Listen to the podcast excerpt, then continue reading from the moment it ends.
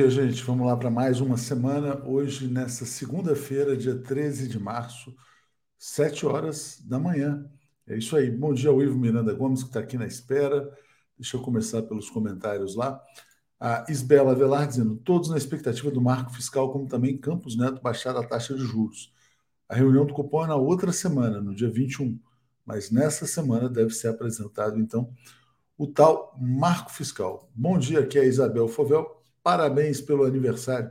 Não é aniversário meu, não. É, também, na verdade, Isabel, não é da TV 247, mas indiretamente é.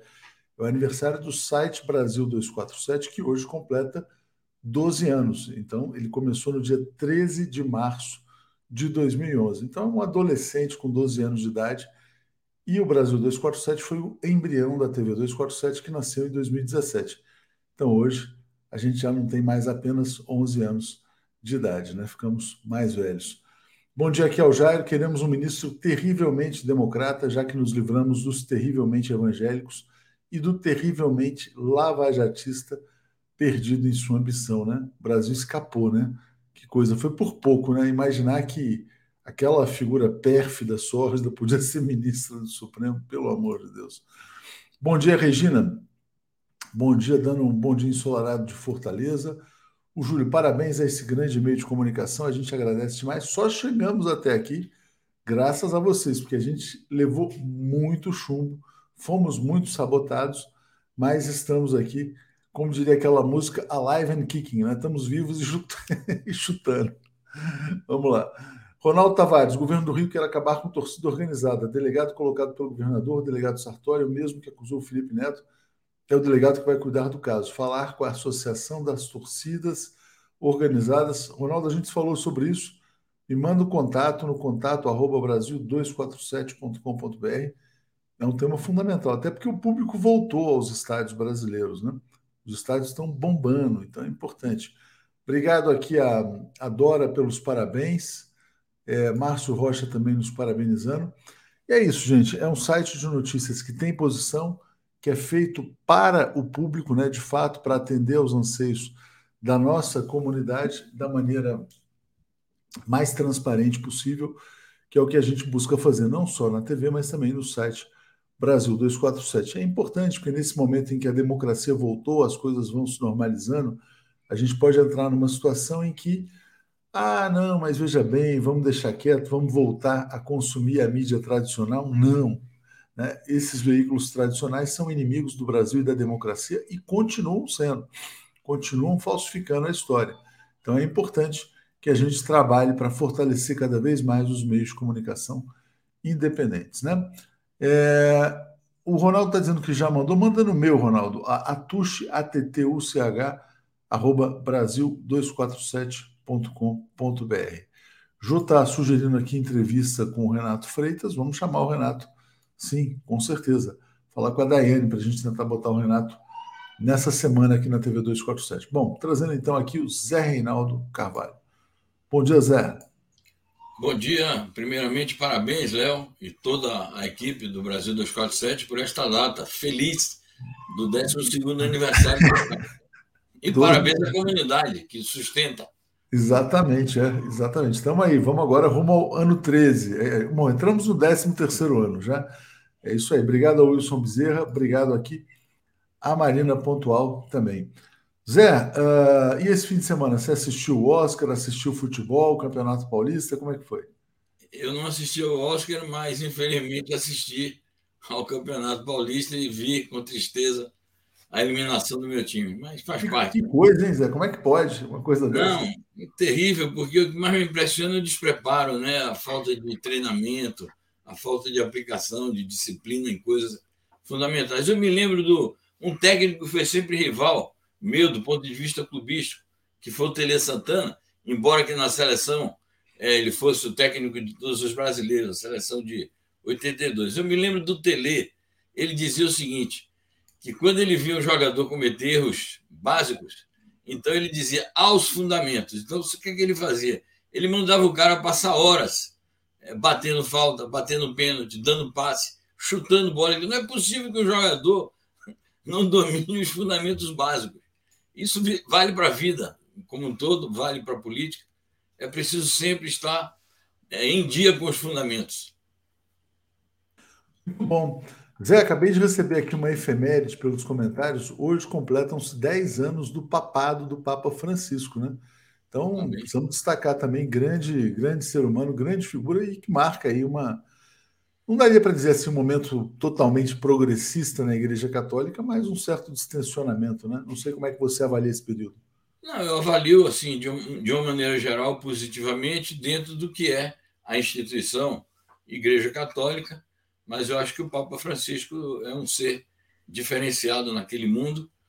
É, concordo contigo, não é um, um, um papado totalmente progressista. Às vezes ele faz algumas declarações com as quais eu tampouco concordo, mas de uma maneira geral eu admiro a figura humana é, do Papa e seus pronunciamentos sobre questões assim básicas da vida contemporânea. E o Alair Padovani está dizendo viva o Ituano. Alguma outra efeméride no dia 13 de março, além do nosso aniversário e do, dos 10 anos de papado? Sim, uma efeméride importantíssima que, é, nesse dia, em 1964, ocorreu o histórico comício da Central do Brasil, conhecido também como Comício das Reformas de Base, quando o então presidente João Goulart fez afirmações assim muito claras, muito convictas sobre a necessidade da reforma de base, isso despertou a ira das classes dominantes, dos militares reacionários, e poucos dias depois é, houve o golpe militar de 31 de março, 1 de abril de 64, que inaugurou uma ditadura de 21 anos no Brasil, que foi um período trágico em nossa história, um período de terrorismo de Estado exercido pelas Forças Armadas Nacionais contra os patriotas que lutavam pela soberania do país e pelas liberdades democráticas e por justiça social. Sempre importante, né, Zé, lembrar a figura do João Goulart, uma, um personagem que costuma ser apagado pela história, inclusive até por setores da esquerda, pelos progressistas.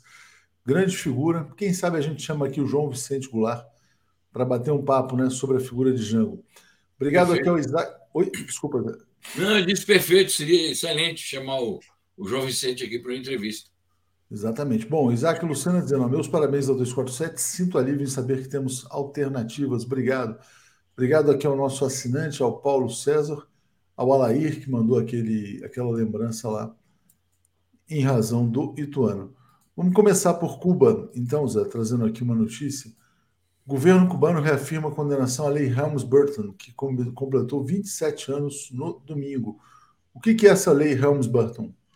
Lei Helms-Burton foi uma lei adotada, esse, é, ela leva o nome de dois é, congressistas estadunidenses, daí o nome composto, e um democrata, um republicano, foi promulgada durante o governo do Bill Clinton, democrata, entre aspas, e foi uma lei destinada a intensificar e agravar o bloqueio estadunidense a Cuba, que já vinha desde muitos anos é, anteriores. Outras leis tinham sido anteriormente adotadas para estabelecer o bloqueio, e essa daí, a Lei Helms-Burton, veio a agravar essas medidas. Posteriormente, no governo Trump, novas medidas adicionais ao bloqueio que estão vigentes. Até hoje, o Biden sequer se dignou a revisar é, as medidas adicionais do Trump.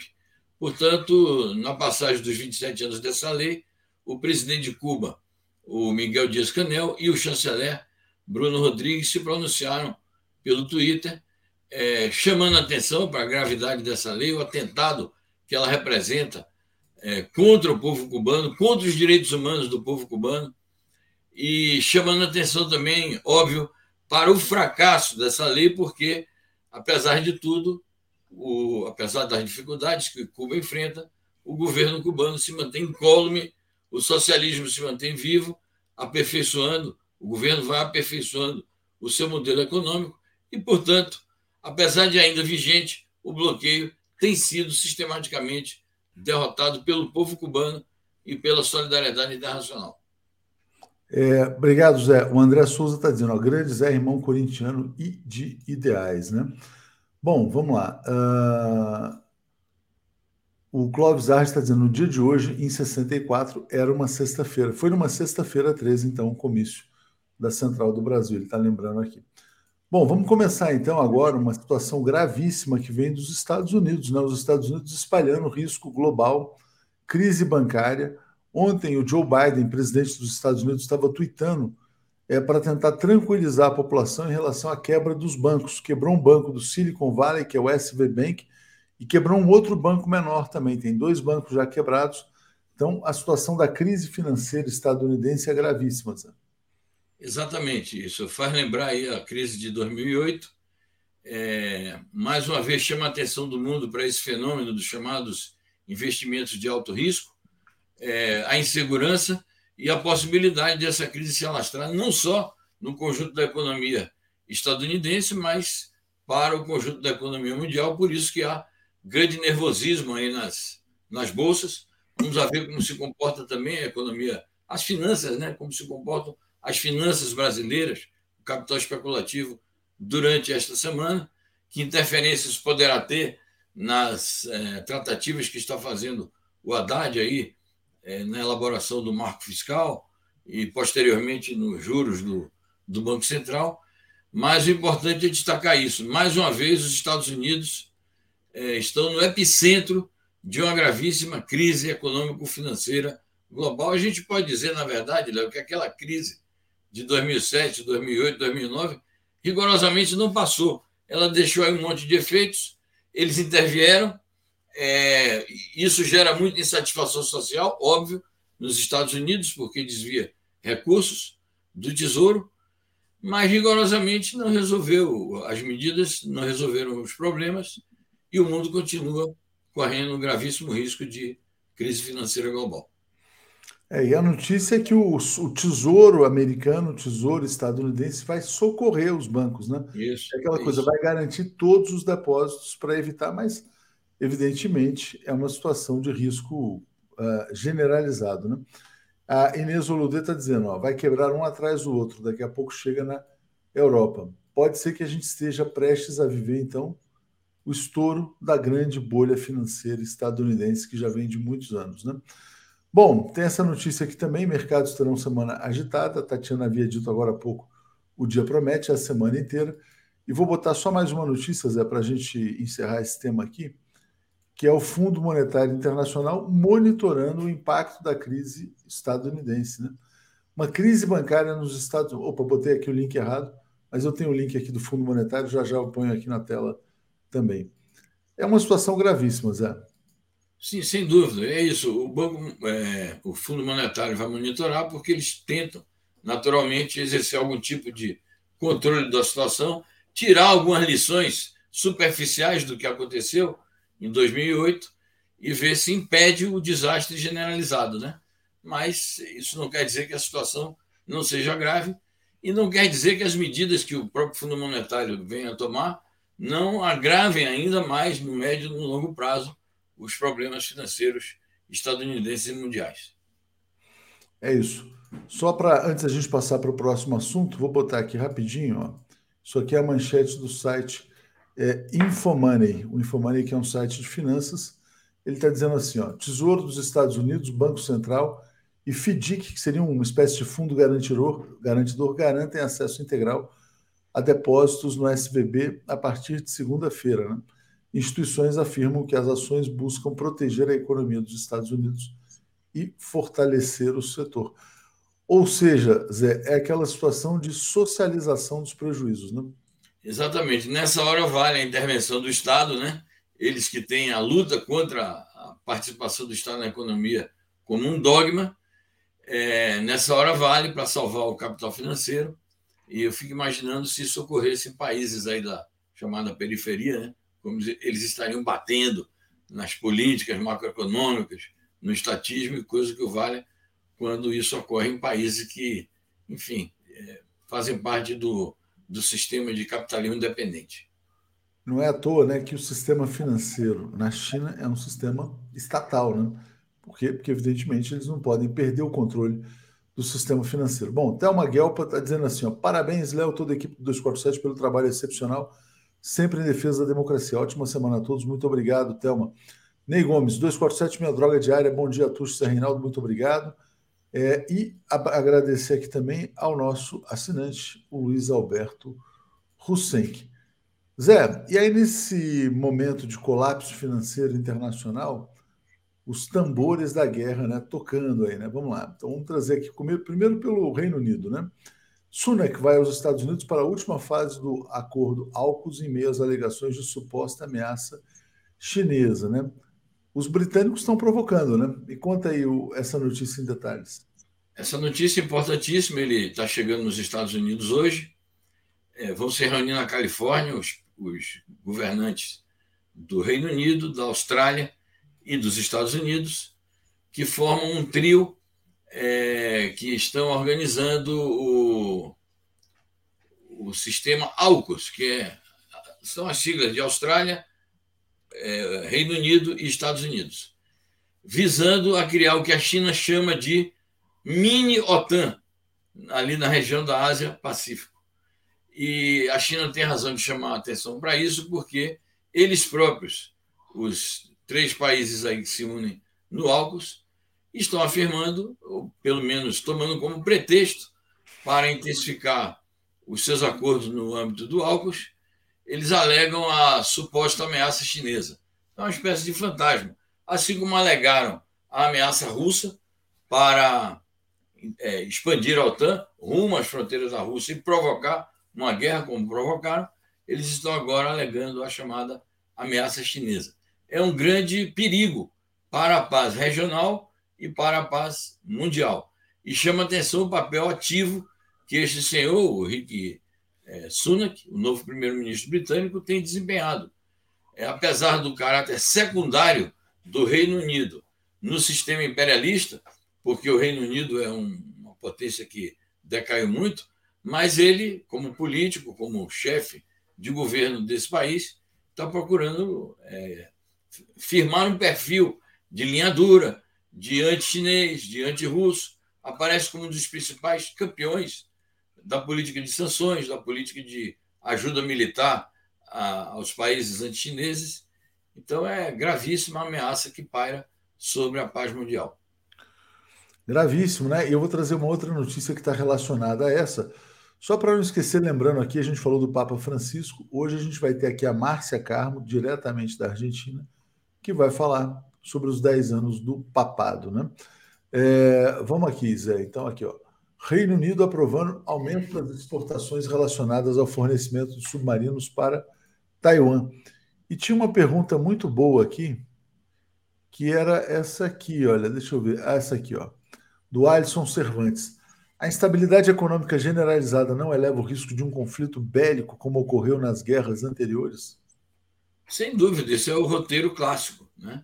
Das, o roteiro clássico das crises políticas internacionais e dos conflitos mundiais passa é, pela situação do, do agravamento da crise econômica.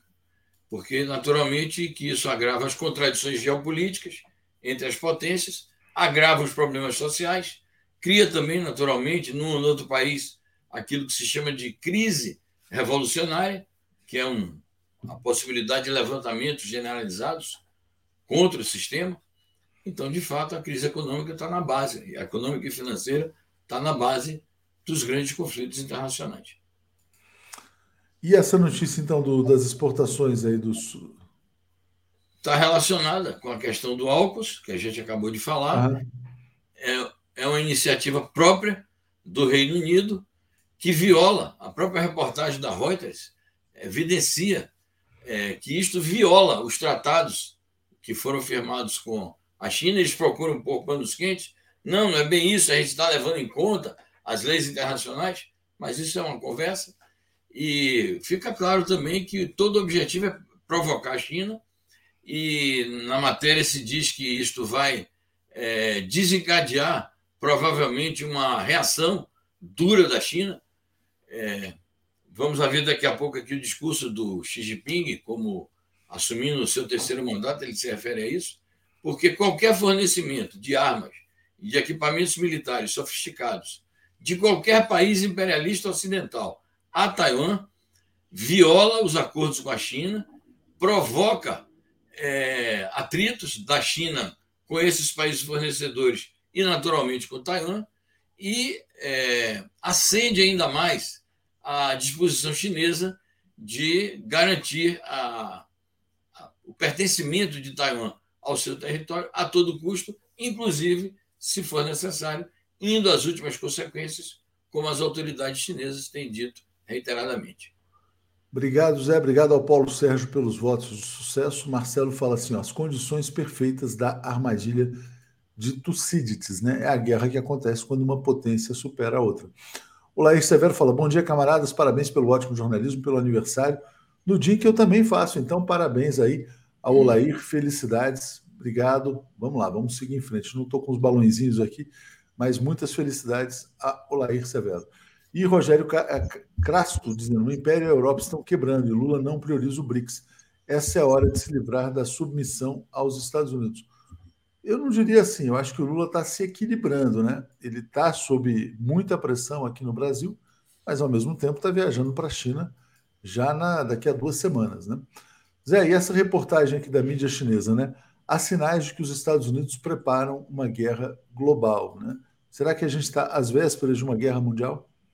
Bom, a gente tem dito é, nos últimos dias, nas últimas semanas, analisando o caráter do conflito russo-ucraniano, a gente tem dito que não é exatamente apenas isso, um conflito russo-ucraniano, mas uma luta das potências ocidentais, principalmente os sócios dos Estados Unidos na OTAN, contra a Rússia.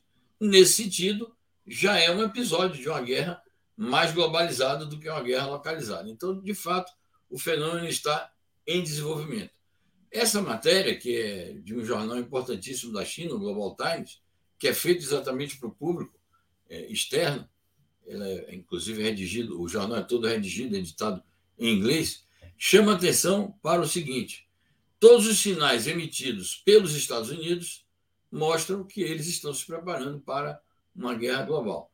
As atitudes em relação ao conflito com a Rússia, o fornecimento de armas para a Ucrânia, o fornecimento de armas para Taiwan, o estímulo ao separatismo na China, é, principalmente em Taiwan, mas em outras províncias também, e principalmente, e aí é que está a questão principal que a matéria chama atenção, principalmente o espantoso aumento é, do orçamento militar estadunidense. Então, uma cifra que já vai a quase um trilhão é, de dólares, e isso, naturalmente, é um sinal, porque ninguém gasta tanto dinheiro com é, armamentos, com preparação militar, se não for para realizar uma guerra de caráter global, porque uma guerra envolvendo os Estados Unidos hoje seria uma guerra, obviamente, de caráter global, principalmente levando em conta os principais adversários, que são a Rússia e a China. O dinheiro pode estar acabando, né? O dinheiro para essas guerras. Regina Monteiro está dizendo: parabéns, 247. Cheguei através de um bolsonarista, ele me acusou de ver muito. Eu que não conhecia, conheci me tornei membro. Obrigado, Regina. Traz aí o bolsonarista que a gente vai tentar curá-lo também, né? É, o engenheiro socialista está dizendo a guerra da Ucrânia é a dor no parto do nascimento de um mundo multipolar. Zé, vamos trazer então aqui o discurso do Xi, né, ao tomar posse no seu terceiro mandato, e foco total em segurança. Segurança é a base do desenvolvimento, estabilidade e pré-condição da prosperidade. Né? A China sabe que está ameaçada, focando cada vez mais na segurança. Diga, Zé.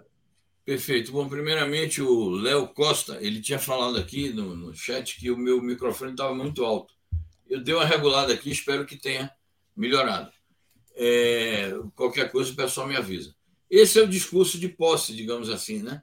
É, foi um discurso é, sintético do presidente Xi Jinping, depois de uma maratona de mais de uma semana de sessões, as chamadas duas sessões da Assembleia Nacional Popular e do, da Comissão Consultiva Política do Povo Chinês, que é a Frente Ampla da China. Nós noticiamos aqui diariamente, escrevemos colunas a respeito, e acho que o nosso público está razoavelmente informado sobre o assunto. O discurso de posse do presidente Xi é, chama atenção para aspectos é, fundamentais das resoluções que foram tomadas. Primeiramente, isso que está no título: é, estabilidade e segurança como base para o desenvolvimento. Naturalmente que ele está se referindo à segurança interna e à segurança externa. E óbvio que também não está se referindo apenas à segurança militar estrito senso, principalmente quando ele fala é, da segurança interna e da estabilidade interna. Ele está falando do aperfeiçoamento das instituições chinesas, do aperfeiçoamento do tipo de democracia que a China realiza, que é a democracia direta, representativa e de consultas, e está se referindo também, claro, ao ambiente externo, em que ele chama atenção, mais uma vez, para o fato de que a China está disponível para desenvolver uma política de paz, é, que está decidida a solucionar pacificamente os problemas com Taiwan, mas que não renuncia ao seu direito de ir até as últimas consequências, caso seja necessário para garantir o pertencimento de Taiwan ao território da República Popular da China. Ao mesmo tempo, ele chama atenção para aspectos fundamentais da economia, principalmente a questão do desenvolvimento de qualidade, ou seja, eles pretendem dar um salto qualitativo no desenvolvimento da economia chinesa. Não é mais aquela questão apenas de aumentar as exportações, aumentar o crescimento do PIB. É, não, é um crescimento que se aplica a todos os setores da economia e com maior qualidade, o que implica uma revolução tecnológica e científica aprofundada e intensificada. É isso aí, Zé. Obrigado aqui ao Wagner Campelo, dizendo bom dia todos, Zé. Comunidade, parabéns ao 247 pelos 12 anos de luta pela democracia. Luta cheia de glórias, partindo para o 13 ano. É isso aí. Zé, uma última notícia aqui sobre China também. E olha como é que é um país soberano, né? Soberano, né? Como dá inveja às vezes está aqui. Deixa eu achar, cadê a notícia agora? Ué, estava aqui. Peraí, vou, peraí que eu vou achar. Só um segundinho que ela estava aqui. Eu acho que eu, eu, eu, tirei aqui sem querer. É, bom, projeto estratégico, que é esse aqui que eu vou botar na tela. China vai ampliar, ampliar e consolidar suas bases de recursos naturais e estratégicos, né? A China está olhando em como garantir o acesso de longo prazo a petróleo, gás natural, cobre, cromo, tungstênio, terra, terras raras, grafite, ou seja, ela está olhando para a sua capacidade de produzir grandes, de ser uma grande produtora de bens industriais, né, Zé? Diga lá. Exatamente isso, e isso é uma garantia da sua soberania. E assim como nós acabamos de comentar sobre o controle que ela exerce sobre a economia do ponto de vista das finanças, ela não permite o neoliberalismo e, portanto, o Estado tem uma presença é, importante. É, o mesmo se dá em relação a essas riquezas, ou seja, a China não vai é, privatizar suas riquezas e vai, naturalmente, dentro de uma concepção moderna de construção do socialismo, vai garantir o controle nacional e o controle estatal sobre essas riquezas estratégicas para garantir o futuro do seu desenvolvimento. É isso aí, Zé. Obrigado, boa semana para você. Vou seguir aqui então com o Paulo, com o Alex e com o Marcelo Auler. Obrigado, boa semana igualmente a todos. Tudo de bom. Valeu, abração. Tchau. Trazendo aqui Paulo, Marcelo, Alex deve estar a caminho, deve estar chegando. Bom dia, Paulo, tudo bem? Bom dia, bom dia a todos e todas. Bom dia, Marcelo, bom dia, Tuxa. Bom dia, Marcelo. Bom dia, Léo. Bom dia, Paulo. Bom dia, comunidade. Uma boa semana para todo mundo. E eu vou repetir o que vocês fizeram ontem. Vou prestar aqui minha homenagem à minha querida Mara Couto, que nos deixou nesse final de semana, lamentavelmente. É, já já vou só trazer o Alex aqui. Bom dia, Alex. Tudo bem? Oi, tudo bem aí? Bom dia. Bom dia, Léo. Bom dia, Paulo. Bom dia, Marcelo. Bom dia. Bom dia a gente vai começar então Bom dia, Alex. A gente vai começar com essa homenagem aqui que o Marcelo quer prestar ao Ricardo Couto e também à Mara Couto, né? Então, passo para você, Marcelo. Primeiro, na sequência, a gente segue aí com o Alex e com o Paulo. Diga. A Mara era uma amiga minha desde os anos 80, quando eu conheci e trabalhei com o Ricardo na Folha de São Paulo. Nos tornamos amigos, criamos um grupo que a gente chama de grupo de oração, mas era um grupo muito mais de reflexão junto com Frei Beto. Ele tinha um grupo de psicanalistas no Rio, Pedro Pellegrino, Hélio Pellegrino, e em São Paulo criou um grupo de jornalistas. Paulo Patarra, Zélio Alves Pinto, eu, Ricardo Couto e outros que foi Regina, Regina agora esqueci o sobrenome da Regina. Etiverria. Etiverria, exatamente. E aí a gente criou um grupo que permanece até hoje, nos encontramos uma vez por ano, geralmente no Corpus Christi, em um, ou no Rio, ou em São Paulo, ou, nos, ou em Minas Gerais. São vários grupos. Né? E a Mara era uma força, a Mara era uma profissional, uma socióloga, dedicada à pesquisa, criou o primeiro departamento de pesquisa da Folha, que depois gerou o Datafolha. E ela segurava a barra da família, das duas filhas, Carolina e Mariana. Mariana, hoje jornalista, Carolina, cineasta, por causa das constantes viagens do Ricardo a serviço. Depois o Ricardo foi trabalhar com o Lula em Brasília, ela ficou segurando a barra em São Paulo. É uma guerreira, infelizmente, em novembro, descobriu um tumor no cérebro. O tumor não pôde ser totalmente extraído, foi extraído uma parte, o que ficou levando-a embora mais cedo do que devido, apesar de ela ter vivido 70 anos ainda tinha muita coisa para viver. Fica a minha homenagem aqui, meu abraço fraterno ao Coach, a Mariana e a Carolina, e aos netos, os cinco netos que ela deixou. Obrigado, Marcelo. Uh, Alex, estou aqui com o seu artigo na tela. Ah, então, eu, eu, eu conheci o Coach na, na faculdade ainda, na Escola de Comunicações e Artes. A gente era da mesma sala, do, do primeiro ano, e, e nós dois é, nos enamoramos de uma de uma coleguinha, né, de uma colega nossa e tal, tanto ele quanto eu, e etc. E a gente se encontrava com ela e ela, ela não dava bola para nenhum de nós dois. É, daí eu fui fazer cinema, o, o coach foi fazer jornalismo, a gente se, se distanciou.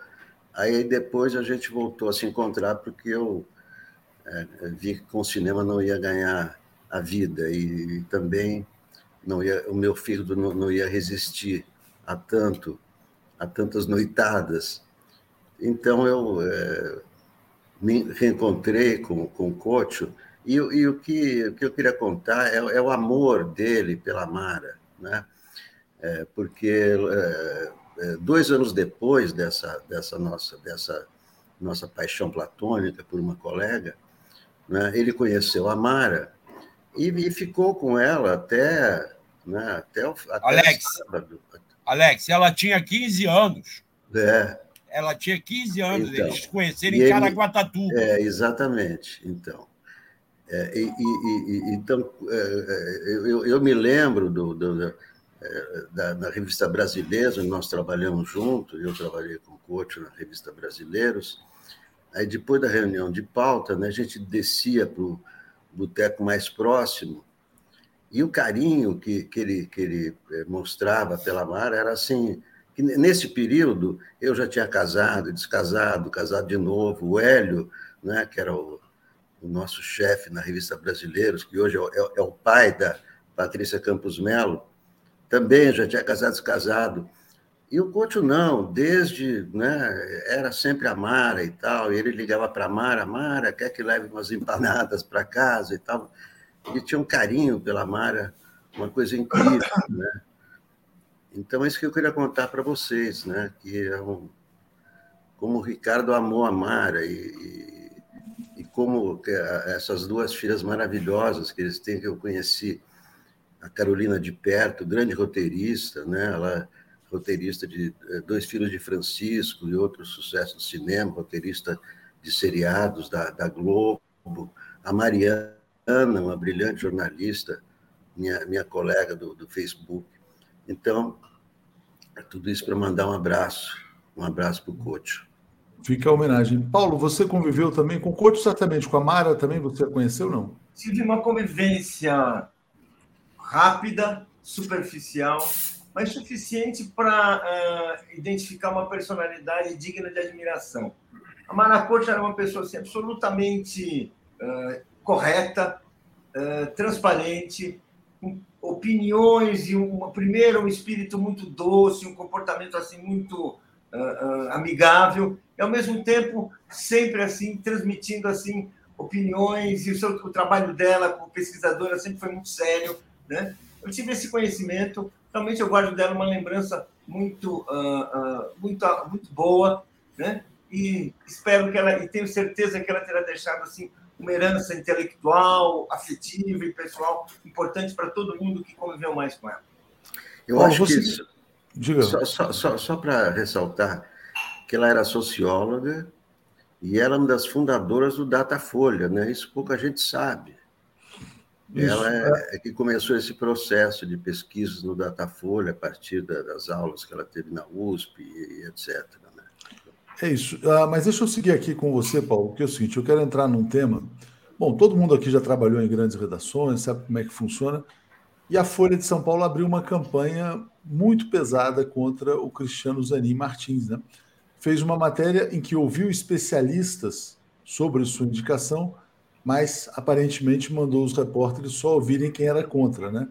E essa campanha foi muito pesada, depois teve postagem do Sérgio Moro contra a indicação, mas isso não tem abalado a posição do presidente Lula. Hoje tem uma matéria bem feita no Valor Econômico, dizendo que restam três nomes para essa. Pra, afunilou, na verdade, seria então o Cristiano Zanin, franco favorito, o Bruno Dantas, que é ministro-presidente do TCU, e o Manuel Carlos. Mas caminha para o Zanin. O fato negativo do fim de semana é a campanha aberta pela Folha. Diga, Paulo.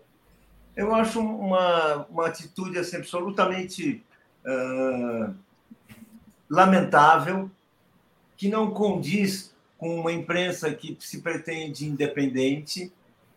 A postura do, do Zanin uh, ao longo do, do caso Lula não é, não é assim um apoio político ao Lula, mas é a demonstração de como, qualquer que seja a sua opinião sobre um, cliente que você possa ter, e muitas vezes os advogados têm opiniões muito favoráveis né, a seus clientes, a atuação do Zanin, no, no caso Lula, foi de um grande advogado.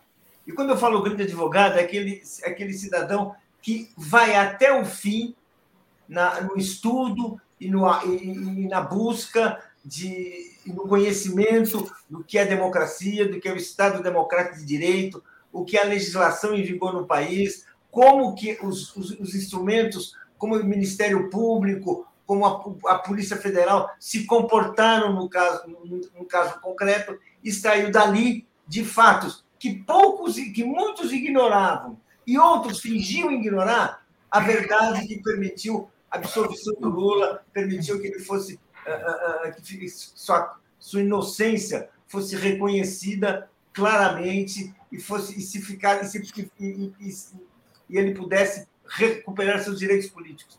Eu acho que a defesa do Zanin é um caso de estudo, porque eu fiz a cobertura do caso do, do, da perseguição do Lula pelo Sérgio Moro, conversei com vários advogados, com outros réus, enfim, e você via ali que ali havia que alguém precisava ter competência para destrinchar, para demonstrar. Essa competência foi demonstrada assim, ficou muito clara, e quando vieram outros fatos que permitiram o cancelamento, o, o, a, a, a, soltura do Lula, é porque a, a, a, convicção e os elementos de prova contrários à, à, sentença do, à sentença do Lula estavam claros para todo mundo. Importante, né? Quer dizer, porque eu acho que essa campanha aberta pela Folha talvez tenha servido para reforçar as convicções do presidente Lula, né? É, Rosemary está dizendo, Zaninho no STF, eu defendo, vou agradecer aqui antes a Ana Petri, né, pelos nossos 12 anos de vida, Marbri Venceslau dizendo, revogar, revogar já a reforma da Previdência, e o Antônio Carlos, boa semana, uh, Diadema presente, estava na escuta, na leitura, clipe em diário, abraços aqui ao Antônio Carlos. É, Marcelo, vou colocar na tela uma matéria que você destaca. Léo, Léo, deixa eu fazer um registro péssimo. Uhum. Acabo de saber que faleceu a irmã da nossa querida Regina Zappa, Cristina Zappa, uma fotógrafa que estava sofrendo com uma... Ela vinha de um processo de leucemia. Deixo aqui meu abraço e minha solidariedade para a querida Regina, com quem, por acaso, nós conversamos ontem sobre a doença da irmã dela.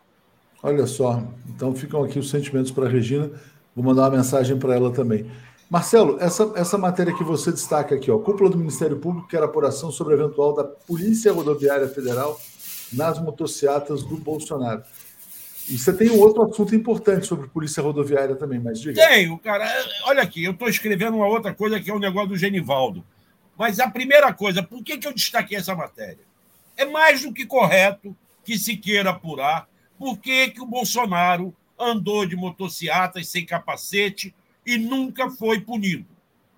Vamos lembrar, por que, que Genivaldo Jesus Santos morreu em Ubaúba em maio do ano passado? Porque estava dirigindo sem capacete. A Polícia Rodoviária Federal o prendeu. Ele não reagiu. A Polícia Rodoviária Federal o torturou, o colocou numa câmara de gás improvisada na mala da blazer do carro da polícia. Jogou gás lacrimogênio.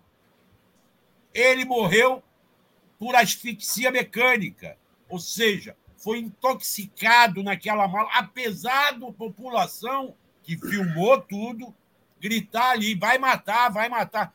Ele sofria de esquizofrenia.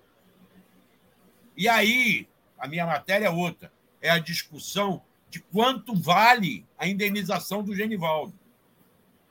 Os familiares, a mãe, do, a esposa dele, a companheira dele, em nome do filho menor dele, e também a mãe dele, estão pedindo 100 milhões de indenização. Eles se baseiam na indenização paga nos Estados Unidos à família do George Floyd que foram 150 milhões, segundo eles. Eu acho que é um valor exagerado. Mas a Advocacia Geral da União, apesar do Flávio Dino já ter dito que há o reconhecimento da culpa da polícia e que ela precisa, o governo precisa indenizar, quer se limitar a 50 mil reais. Já tem uma questão da pensão. O, o Genivaldo recebia um salário mínimo do benefício de prestação continuada, por ele ser doente. Este salário mínimo não é, esta pensão não é hereditária. Cessa quando morre a pessoa. A justiça adotou um método gerado, que tem uma jurisprudência para isso, que parte do seguinte princípio: ele recebia um salário mínimo pelo menos um terço desse salário mínimo era o sustento dele. Então, para a companheira e para o filho menor, a justiça destinou dois terços de um salário mínimo. E a família briga para que seja um salário mínimo inteiro. E, além disso, tem a questão da indenização do dano moral, que é essa discussão que eu estou escrevendo sobre ela. Agora, o que me chama a atenção é por que, que o Ministério Público Federal só agora está agindo no caso das motocicletas e esse próprio Ministério Público Federal não cobra da PGR a apuração das atrocidades cometidas pelo Bolsonaro no combate à pandemia. Deveriam fazer uma cobertura, uma exigência de apuração geral do Bolsonaro, inclusive da pandemia. Outra informação que surge hoje é que a defesa do Bolsonaro está tentando empurrar para o segundo semestre o julgamento no Tribunal Superior Eleitoral, que pode torná-lo inelegível por conta dele ter suspeitado das urnas e das eleições e ter feito aquela reunião com os embaixadores. Por que, que eles querem jogar para o segundo semestre? Porque eles querem que o Ricardo Lewandowski se aposente e o Nunes Marques assuma a vaga do Ricardo Lewandowski e haja uma segunda mudança lá na composição do TSE para ver se tem alguma chance do Bolsonaro é. não ser condenado. Aí ele escapa da perda de direitos políticos. Pois é. Mas deixa eu só dar uma equilibrada aqui, Marcelo. Vamos lá. Deixa eu Vai pegar lá. aqui o Paulo Tomás dizendo que é contra a indicação do Zanin, porque disse que fica difícil explicar ao cidadão médio que sofre com a influência do lavajatismo e da Globo. O Lula tem que se sobrepor a isso, né? A Miriam Ramos está dizendo: Zanin no Supremo é nossa vingança contra Moro. Luiz Lucenque, eh, Zanin levou para a ONU o caso de Lula, mostrou ao mundo Lofer. Logo, a indicação seria perfeita. É, Alex, vamos falar um pouquinho sobre as joias do Bolsonaro. Você publicou esse artigo aqui chamado A Mala do Almirante. Faltou revistar a mala do Almirante? O que, que você está trazendo aqui?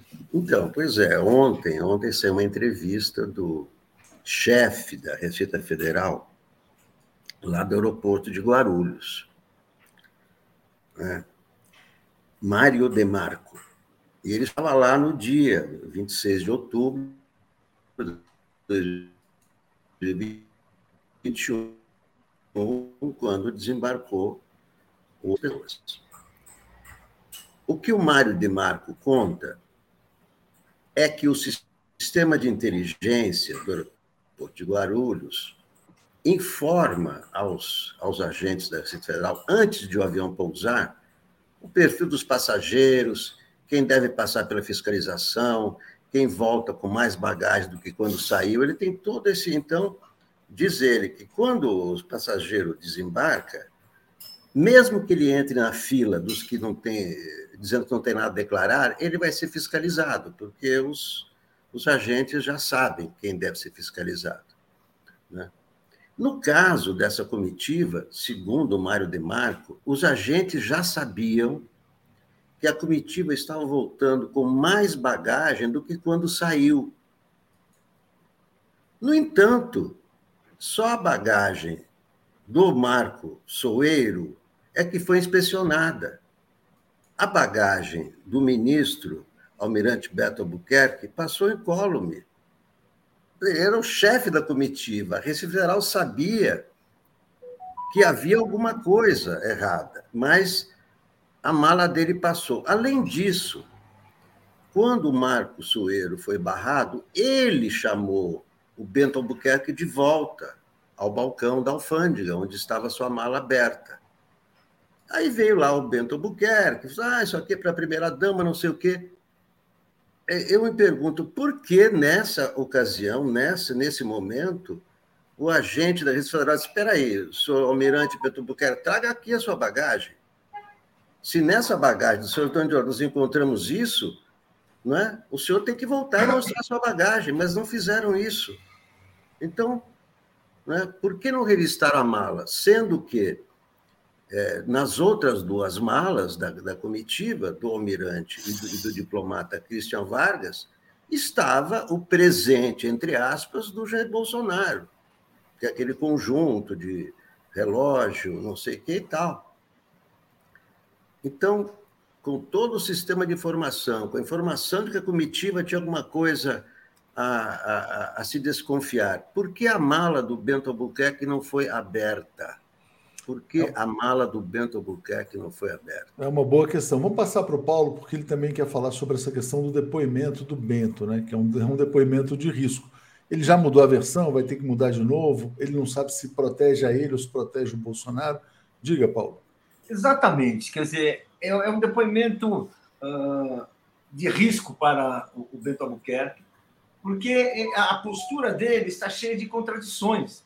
Ah, como, como disse o Alex, tem a contradição da quem que ele ele, ah, ele tem que explicar a própria bagagem, tem que explicar uma outra viagem no qual também se, se, se acredita que outro material tenha passado também pela, pela alfândega, tem que explicar postura, toda a postura dele no aeroporto nesse momento, ou seja, é, ele tem que saber se ele vai se autoincriminar ou se, para explicar, ele vai apontar para o presidente. Essa, essa é a questão, o ex-presidente. Essa, mas assim, é, é, é, a grande questão. O que, que, que ele vai fazer? Ele era ali o responsável por tudo aquilo. Ele, foi, ele era a principal patente e teve ação, assim, ah, ah, de completo alinhamento, ah, com uma, uma, um esforço de proteção, né? de, de esconder as joias, de não entregar as joias tudo isso. O que, que ele vai explicar? Ele é o sujeito que pode se resolver abrir a boca, se resolver falar o que, o que ocorreu, apontar realmente para o que está, para o que, o que ele sabe e aquilo que ele tem o dever de explicar ao cidadão brasileiro. Exatamente. Marcelo, uh, não sei se você quer comentar algo ainda sobre o caso das joias, mas eu já estou com a matéria engatilhada aqui daquele tema que você estava mencionando, que era esse, esse aqui, ó. É, das mudanças não, no TSE que podem favorecer o Bolsonaro nos seus julgamentos. É. Diga, Marcelo. É, é, eu, sobre as joias, eu continuo defendendo a CPI. Vamos fazer a CPI. Vamos apurar detalhes. E vai descobrir muito mais coisa, porque não são só essas joias. Houve outros, ocorreram outros presentes que foram dados e foram embolsados. Eram para ser embolsados, eram patrimônio do governo. Precisa diferenciar muito bem isso. Não vamos nos esquecer a perseguição que Sérgio Moro e Dallagnol fizeram ao Lula por causa de uma imagem. Mandaram procurar a imagem na casa do Lula, achando que ele tinha se apoderado de um presente que era da presidência da República, quando não era. Houve essa perseguição a Lula e a Bolsonaro, a, a Lula por, por Moro e pelo Dallagnol. E Bolsonaro, o Dallagnol e o Moro passam pano. Agora, o TSE está de olho. A possibilidade de tornar o Jair Bolsonaro inelegível é muito grande, porque ele aprontou muito contra o Tribunal Superior Eleitoral, contra as eleições, contra as instituições democráticas. E esse é o medo dele. Aí, vocês vão me desculpar, muita gente vai me bater. É mais importante essa inegelibilidade do que qualquer tipo de prisão. Temos que afastar esse cidadão da política brasileira, porque ele não pode fazer parte de um projeto, processo político que ele desacredita, ou que ele diz desacreditar. É, o objetivo dessas ações é exatamente a cassação dos direitos políticos. Vamos entrar no tema da economia aqui. Alex, Paulo, essa semana uh, o Fernando Haddad deve apresentar ao presidente Lula um novo marco fiscal. E é esse novo marco fiscal que supostamente vai criar confiança na sustentabilidade é, das contas públicas no Brasil e abrir espaço para a redução da taxa de juros. Tem muitas dúvidas né, sobre se isso vai acontecer na velocidade necessária. Mas, Alex, a sua expectativa em relação a esse tema? e no mundo que está entrando numa crise financeira também, que é uma outra coisa que a gente vai acrescentar. Diga, Alex. Olha, esse, esse, esse tal arcabouço é, fiscal, é, os economistas é que entendem. É, e isso vai substituir esse, esse tal teto, teto de gastos. Mas eu, eu não acho que essas medidas vão, é, vão uh, proporcionar crescimento, vão. É, derrubar a inflação e, tal. Acho que não, são, né? São medidas necessárias e tudo, mas não acho que, que isso aí vai, né, vai impactar, né? A inflação é uma coisa assim que é, tá, é, é insidiosa, é silenciosa, né? Ela vai se instalando, vai se instalando, né? E aí, ah, para derrubar a inflação, sobe o juro. Aí sobe o juro, ninguém tem crédito. Não tem crédito, não tem crescimento. Eu não acho que o arcabouço fiscal é a salvação da lavoura. É, cada vez é um tema que não, o arcabouço vai, ou então o Banco Central vai resolver. Acho que não é isso. Né? Primeiro tem essa conjuntura mundial, né? que, é, que é muito, muito difícil, né? E a própria situação aqui a gente está vendo.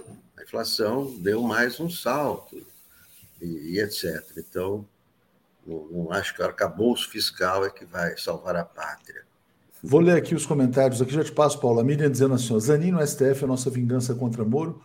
Uh, Ricardo Garcês, bom dia a todos. Ana Lúcia está lembrando aqui de uma efeméride, 13 de março de 1823. Campo Maior, no Piauí, se deu a batalha de Genipapo contra os portugueses que não queriam a independência do Nordeste.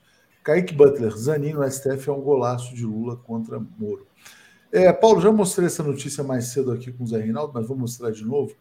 Crise bancária nos Estados Unidos, o Biden socorrendo os bancos, o pessoal falando em crise sistêmica já no sistema financeiro americano e é, resgate indiscriminado, aquela coisa de jogar dinheiro de helicóptero, como eles dizem.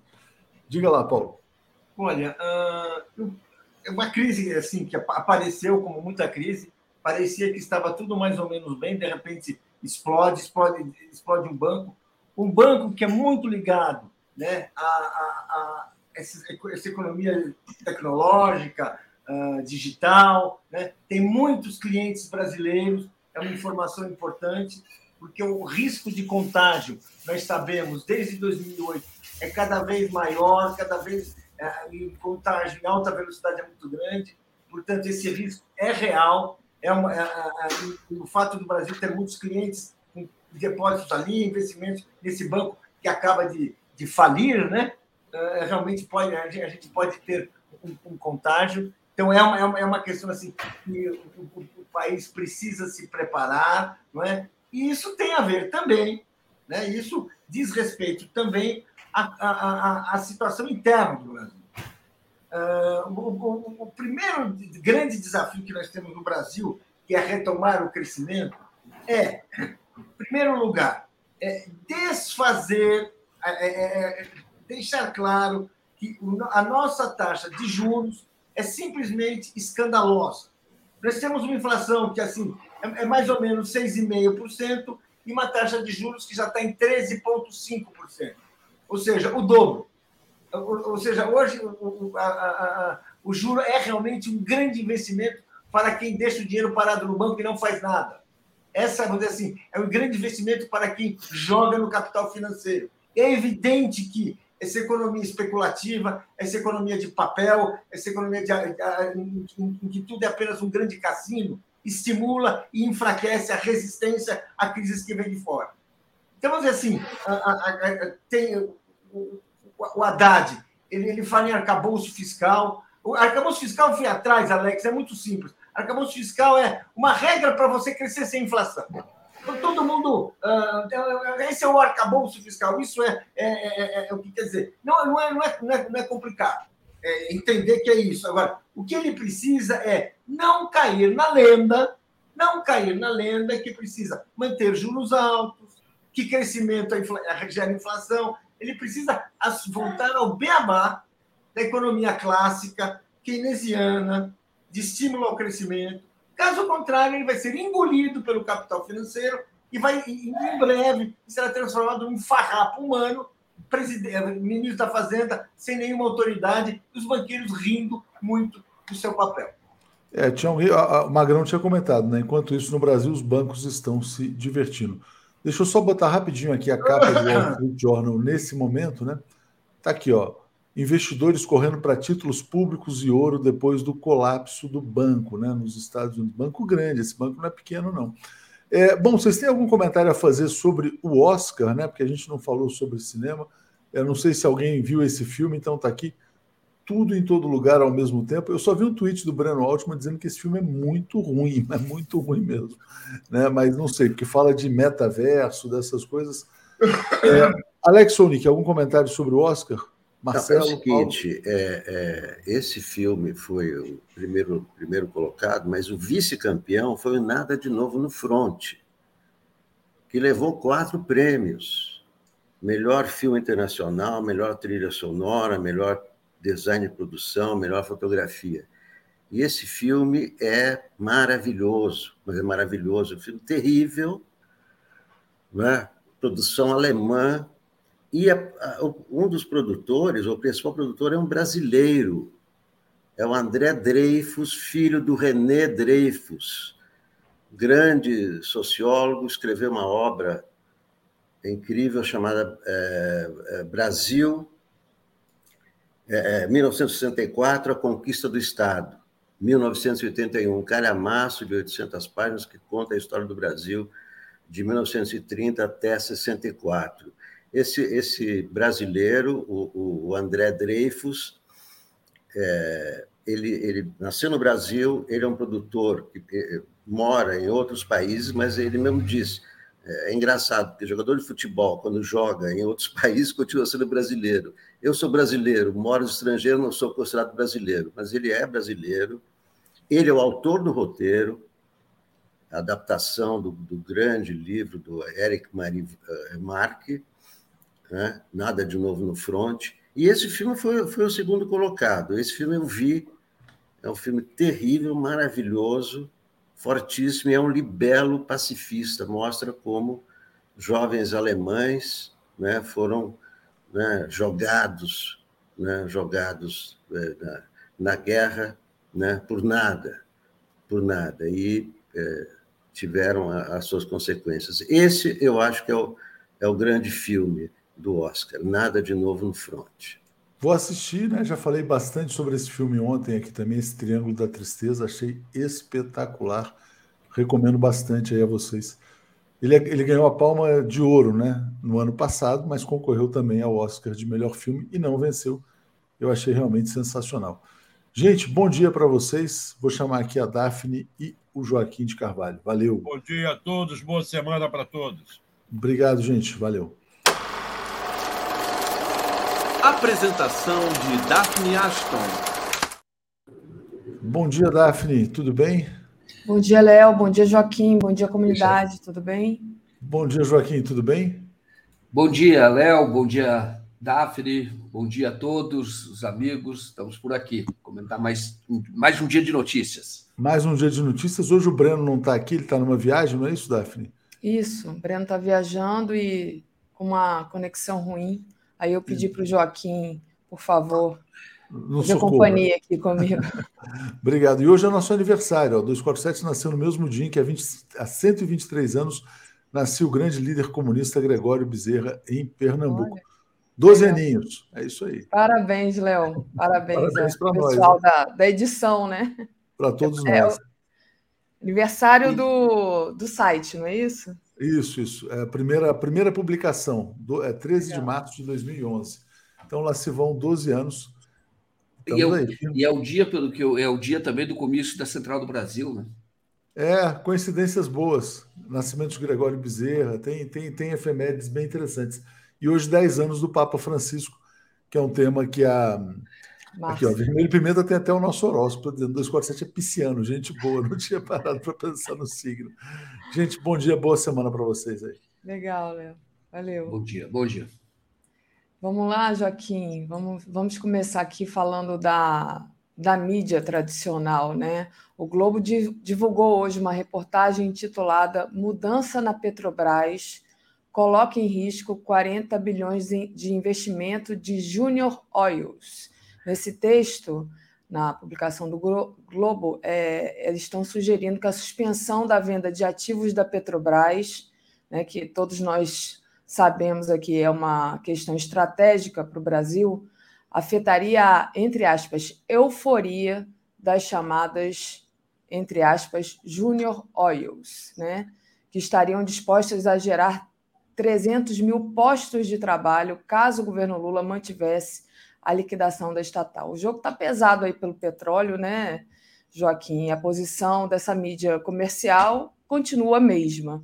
Então eu passo para você avaliar enquanto eu coloco aqui a matéria para a gente começar. Tá certo. Olha, primeiro que eh, nós estamos falando dessas empresas, são empresas recentes, né? Por isso que fala de júnior.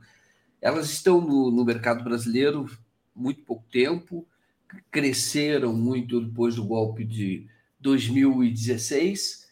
E o que o jornal está defendendo é o seguinte: o que o governo fez? O governo assumiu e falou: olha, tem ativos que ainda não estão vendidos. Foi assinado acordo de intenção de venda, mas ainda não está vendido. Então, nós vamos estudar para saber se não é lesivo à empresa brasileira, portanto, ao governo brasileiro, que é o acionista majoritário. E, o, e, o, e aí a, a gritaria qual é? Ah, é, não, vão, não vão vender mais para as empresas, essas empresas vão investir muito aqui no Brasil, olha que coisa errada que o governo está fazendo, vai quebrar de novo o Brasil, impedindo o país de gerar é, crescimento, é, de, de gerar novos empregos, porque eles usam essa estratégia. Aí eu fui olhar os números para saber o seguinte: se isso é verdade ou não. Então, o, o, são poços, na verdade, de petróleo que estão em terra, e esses poços não estão sendo explorados, mas poderiam ser explorados pela, pela Petrobras, e é, o, o, Brasil decidiu fazer, então, é, a venda para essas empresas que têm capital estrangeiro nessas empresas, para que elas façam exploração. E é como se estivesse assim, fazendo um favor no sentido: olha, a Petrobras não tem dinheiro, então nós vamos temos que contar com essas empresas maravilhosas que estão aqui para gerar emprego. Você sabe quanto que a, a empresa vai fazer o primeiro investimento se esses ativos foram vendidos? Vai fazer em 2024 seria de 100 milhões, 100 milhões. Tá? E quando você fala da Petrobras, os números são todos de bilhões. Né? Bilhões. Bilhões. Então eu falo para você uma coisa que é a seguinte: eles falam, olha só, é, vão investir 40 bilhões de reais até 2029. A Petrobras, só no ano passado, ela distribuiu de dividendos 175 bilhões. E no ano passado, em 2021, ela distribuiu outros 141 bilhões. Então, ela estava falando que em dois anos, 175 mais o, o, o 141, nós estamos falando de 320 bilhões, mais ou menos. Muito mais do que essa empresa vai fazer o favor de investir, porque não é favor. Então, o que eu quero dizer para você? Esses dividendos é que a Petrobras abriu mão de fazer investimentos, ela está fazendo investimentos num número muito menor e ela decidiu fazer uma ampliação da distribuição de lucros. Uma empresa mista tem que distribuir lucro, mas não precisa ser nessa proporção. E o que que mostra? Que às vezes é preciso analisar se essas empresas júnior elas não estão posicionadas até fora do Brasil, porque esse dinheiro que sai do dividendos, muitos vão pagar acionistas estrangeiros. Sai de uma riqueza brasileira, dinheiro de uma empresa brasileira e vai direto para a empresa no exterior. É preciso ver se eles não estão fazendo o favor de pegar os próprios dividendos e fazer o investimento que a Petrobras poderia fazer. Então, o que eu digo para você é que, primeiro, que não é favor nenhum. Segundo, que o governo está fazendo não é quebra de contrato. O Jornal Globo entrevista lá a associação que representa essas empresas, essas associações cresceram muito a partir de 2000, do golpe de 2016, tanto a chamada Abicom, que é dos importadores, quanto essas empresas que chamam de as petroleiras independentes.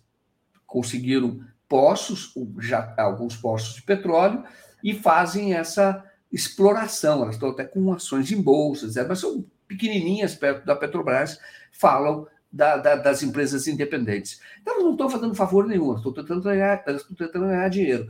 E a Petrobras poderia, que eu imagino que esse seja o objetivo do atual governo, distribuir dividendos numa proporção que seria racional, numa proporção que seria na média do mercado internacional, cumprindo a sua função de uma empresa de sociedade de economia mista, controlada pelo governo, e distribui, porque desde que ela nasceu, Getúlio Vargas fez esse, esse, esse é, projeto, esse formato. Ela é controlada pela União, mas se o privado quiser entrar de sócio, comprar ações, não tem problema, pode entrar. Então, eles entraram, tem expectativa de lucro. Não precisa ser distribuição de lucros, eu falei, 320 bi em, em dois anos. Então, se você distribui muito menos, você pega esse dinheiro e faz de investimento a própria Petrobras. E isso é muito importante nessa época, sobretudo nessa época, porque nós estamos vivendo um período de grande, é, de grande transformação no mundo. E é preciso ter domínio sobre as, as reservas é, de, de, energia para garantir a soberania, porque o que, que pode ocorrer? Nós vamos falar disso mais adiante, mas pode ocorrer uma guerra mesmo em escala mundial, as coisas caminham para isso. E o Brasil precisa estar com é, é, controle total sobre a, a, água, sobre fonte de energia. E, e para quê? Para eventualmente passar por esse período que pode ser um período bastante difícil, porque há indicativos, nós vamos falar isso depois, há indicativos realmente de que os Estados Unidos preparam uma guerra mundial. E, e, temos que ficar, temos que o Brasil tem que cuidar do seu território, e mais do que nunca. E não está violando contrato nenhum. Então, o Jornal o Globo está fazendo o que sempre fez. O Jornal o Globo foi contra a criação da Petrobras, porque dizia que o Brasil era besteira gastar dinheiro público, eles diziam, esse era o argumento. Não, vai gastar dinheiro que poderia ser investido em hospital, é a mesma conversa. Hospital, escola, cuidar das pessoas e vai é é, é, é, arriscar, vai colocar dinheiro para é, é, procurar petróleo. Nem sabemos se temos petróleo, tem um pouquinho lá na Bahia. Então, é mais barato para nós comprarmos já gasolina pronta da ESSO, é, ou Exxon, comprar da, da Texaco. Ah, para quê? Para que vai gastar dinheiro, povo, dinheiro do povo com isso? Esse era o argumento desses caras. E agora eles usam o mesmo argumento, outro argumento, quer dizer, de um outro. A empresa nasceu, cresceu, virou uma das maiores empresas petroleiras do mundo, e hoje eles dizem o seguinte: falar, não, agora, é, defendendo sempre o privado. É, deixa que o, o, essa Júnior aí, Júnior Oil, né, deixa que elas, é, as empresas novas, recentes, deixa que elas cuidem. Elas são empresas de capital estrangeiro, tem, tem ações na Bolsa, muitas compradas pelo capital estrangeiro. Também é permitido que faça isso. Houve uma mudança constitucional na época do governo Fernando Henrique Cardoso, que tirou o monopólio da Petrobras. O Fernando Henrique deixou essa, esse legado. De, tirou o, o, o, o, monopólio. Mas a, a Petrobras tem sim, que eu estou mostrando aqui, condições de fazer todo esse investimento para buscar mais petróleo agora em solo brasileiro. Não é ninguém está fazendo favor para ninguém e o governo, ao suspender 90 dias, está estudando se é melhor para o Brasil, num projeto de longo prazo, porque ele quer rediscutir a política energética do Brasil, se é melhor para o Brasil é, concluir esses negócios, porque o negócio não está feito. Então é a mesma coisa que aquilo que eu já falei aqui. Você está casado com um irresponsável, você percebe que ele está vendendo a casa por 10% do valor e, e, que ele já está com. ele já tem uma outra família, já tem outra. Ele está vendendo o seu patrimônio por 10% do valor. Só que a venda não está concluída. Você percebeu isso, ele está em processo de negociação. Qual é o problema? Você vai discutir, você vai olhar, vai ver toda a documentação e vai dizer: não, eu não assino.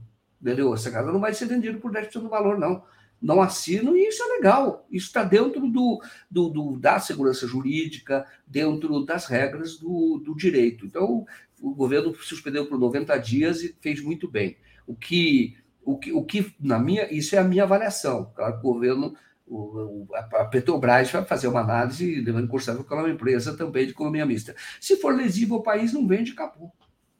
Muito bom, Joaquim. Joaquim, deixa eu dar parabéns para Cíntia Chaim, que também está fazendo aniversário hoje, junto com o Portal 247. Então, parabéns, Cíntia. Ela falou: é meu aniversário também. Parabéns, muitas felicidades para Cíntia. E aí eu vou aproveitar agradecer ao Carlos Alberto Veloso Lopes, que mandou um comentário a respeito da Petrobras. Ele disse assim: Bom dia. Nos governos do PT só haviam quatro empresas importadoras de combustíveis. Depois do golpe de 2016, pularam hoje para mais de 500 e movimentam bilhões. E não interessa que a Petrobras volte a produzir combustíveis e deixe de ser rapinada, segundo é, aqui o nosso internauta Carlos Alberto Veloso Lopes. Né? É isso. O Kaique Butler, que é nosso internauta aqui também, disse: Zanin no STF é um golaço de Lula contra Moro. Daqui a pouquinho a gente vai falar da, dessa possível indicação do Zanin né, e da guerra que está sendo travada a respeito disso. Mas esse comentário do Carlos Alberto né, é, é bem interessante, né, de que eles realmente antes eram só quatro empresas e agora tem mais de 500 empresas. E a gente fica é, apontando sempre aqui, né, Joaquim, a importância de vocês estarem aqui na mídia é, independente, porque essa mídia comercial, corporativa, é, tá sempre fazendo esse lobby contra é, os interesses da soberania nacional. Enfim. É Exatamente. É Exatamente. Na verdade, você pega todo o sistema financeiro, ele é interligado. Então, você vê historicamente, historicamente, já fiz entrevistas sobre isso, é, historicamente, o jornal Globo, a partir dos anos a partir dos anos 30, ele muda de uma posição que antes, o pai do Roberto Marinho, era mais nacionalista, depois passa a ser entreguista. Então, e é porque ganham dinheiro com isso. Então, eles são financiados, são bancos que financiam esses, esses, é, esses veículos. Então, por isso que eu sempre falo que é importante vocês colaborarem, viu? fazerem superchats, se tornarem membros. Quem não pode, se inscreve, fortalece o canal, o canal, porque aqui você tem a mesma notícia, só comentada de um outro ponto de vista. Da minha visão, o ponto de vista do interesse nacional. Sim.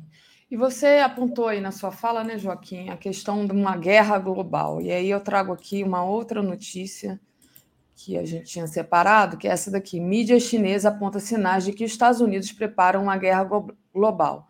Para avaliar os riscos de uma guerra global, basta olhar para os gastos de defesa dos Estados Unidos. Então, eles ali avaliando a quantidade de, de dinheiro que estão colocando nessa questão das armas, né, da defesa nacional, é, eles conseguem prever que essa questão da guerra global é, é, é, muito é dada como certa, né? Como é que você avalia isso? É, assim... Olha, os dados que eles utilizam, o Daphne, quatro, eh, eh, este ano, os Estados Unidos vão investir 4 trilhões e 390 bilhões em defesa. Tá? É muito mais do que quatro vezes, por exemplo, que a China, que é um país maior, com população maior, extensão territorial maior, quatro vezes mais do que a China vai investir. Então você pega para ter uma ideia, olha só quanto os Estados Unidos vão investir na, defesa, 4 trilhões. E agora dizem que quando o Brasil foi lá, eles, o Lula, o Biden fez o favor de, de fazer ali a doação de 50 milhões para a preservação da floresta amazônica. O que eu quero dizer é que se uma parte disso fosse usado para transição energética, que a, que a Petrobras pretende fazer, para ter mais fonte de energia sustentável, não a partir do combustível fóssil, né? Se você tivesse fazendo esse investimento na própria saúde interna dos Estados Unidos, que hoje é tudo privado lá, tudo privado, você teria um país melhor. Acontece que é, teria um mundo melhor, né? Acontece que eles estão aumentando, os Estados Unidos estão aumentando o orçamento de defesa e aumentaram mais este ano. E ali, por isso é que a mídia chinesa, o, o jornal chinês, acho que é o principal jornal chinês, né? Ele diz que, olha, você olha os números, eles estão preparando uma guerra. E você vê uma, um outro dado de hoje, que, por exemplo, a Inglaterra vai vender submarino para Taiwan, que é uma província chinesa, da China continental, já até reconhecida pelas Nações Unidas, porque Taiwan não tem assento na ONU. Quem tem é a China, porque isso é o reconhecimento de que Taiwan é uma província separada e considerada uma província rebelde, que não está unificada ao continente, à China continental, né? Então, o Brasil reconhece, e mas Taiwan continua lá e os Estados Unidos estão fomentando a indústria bélica, inclusive, de Taiwan. Isso mexe diretamente com a China. Se você olhar, por isso que eu queria comentar esse assunto, existe uma estratégia, uma campanha mundial de russofobia que começou há muito tempo. Não começou agora, não. Inclusive, eu tenho dados de que prisões foram feitas no Brasil, até injustificadas, de russos para falar de máfia russa. Quando você vê filme americano, já falava de máfia russa existe uma campanha, uma propaganda mundial para tentar colar uma imagem de que são inimigos da humanidade.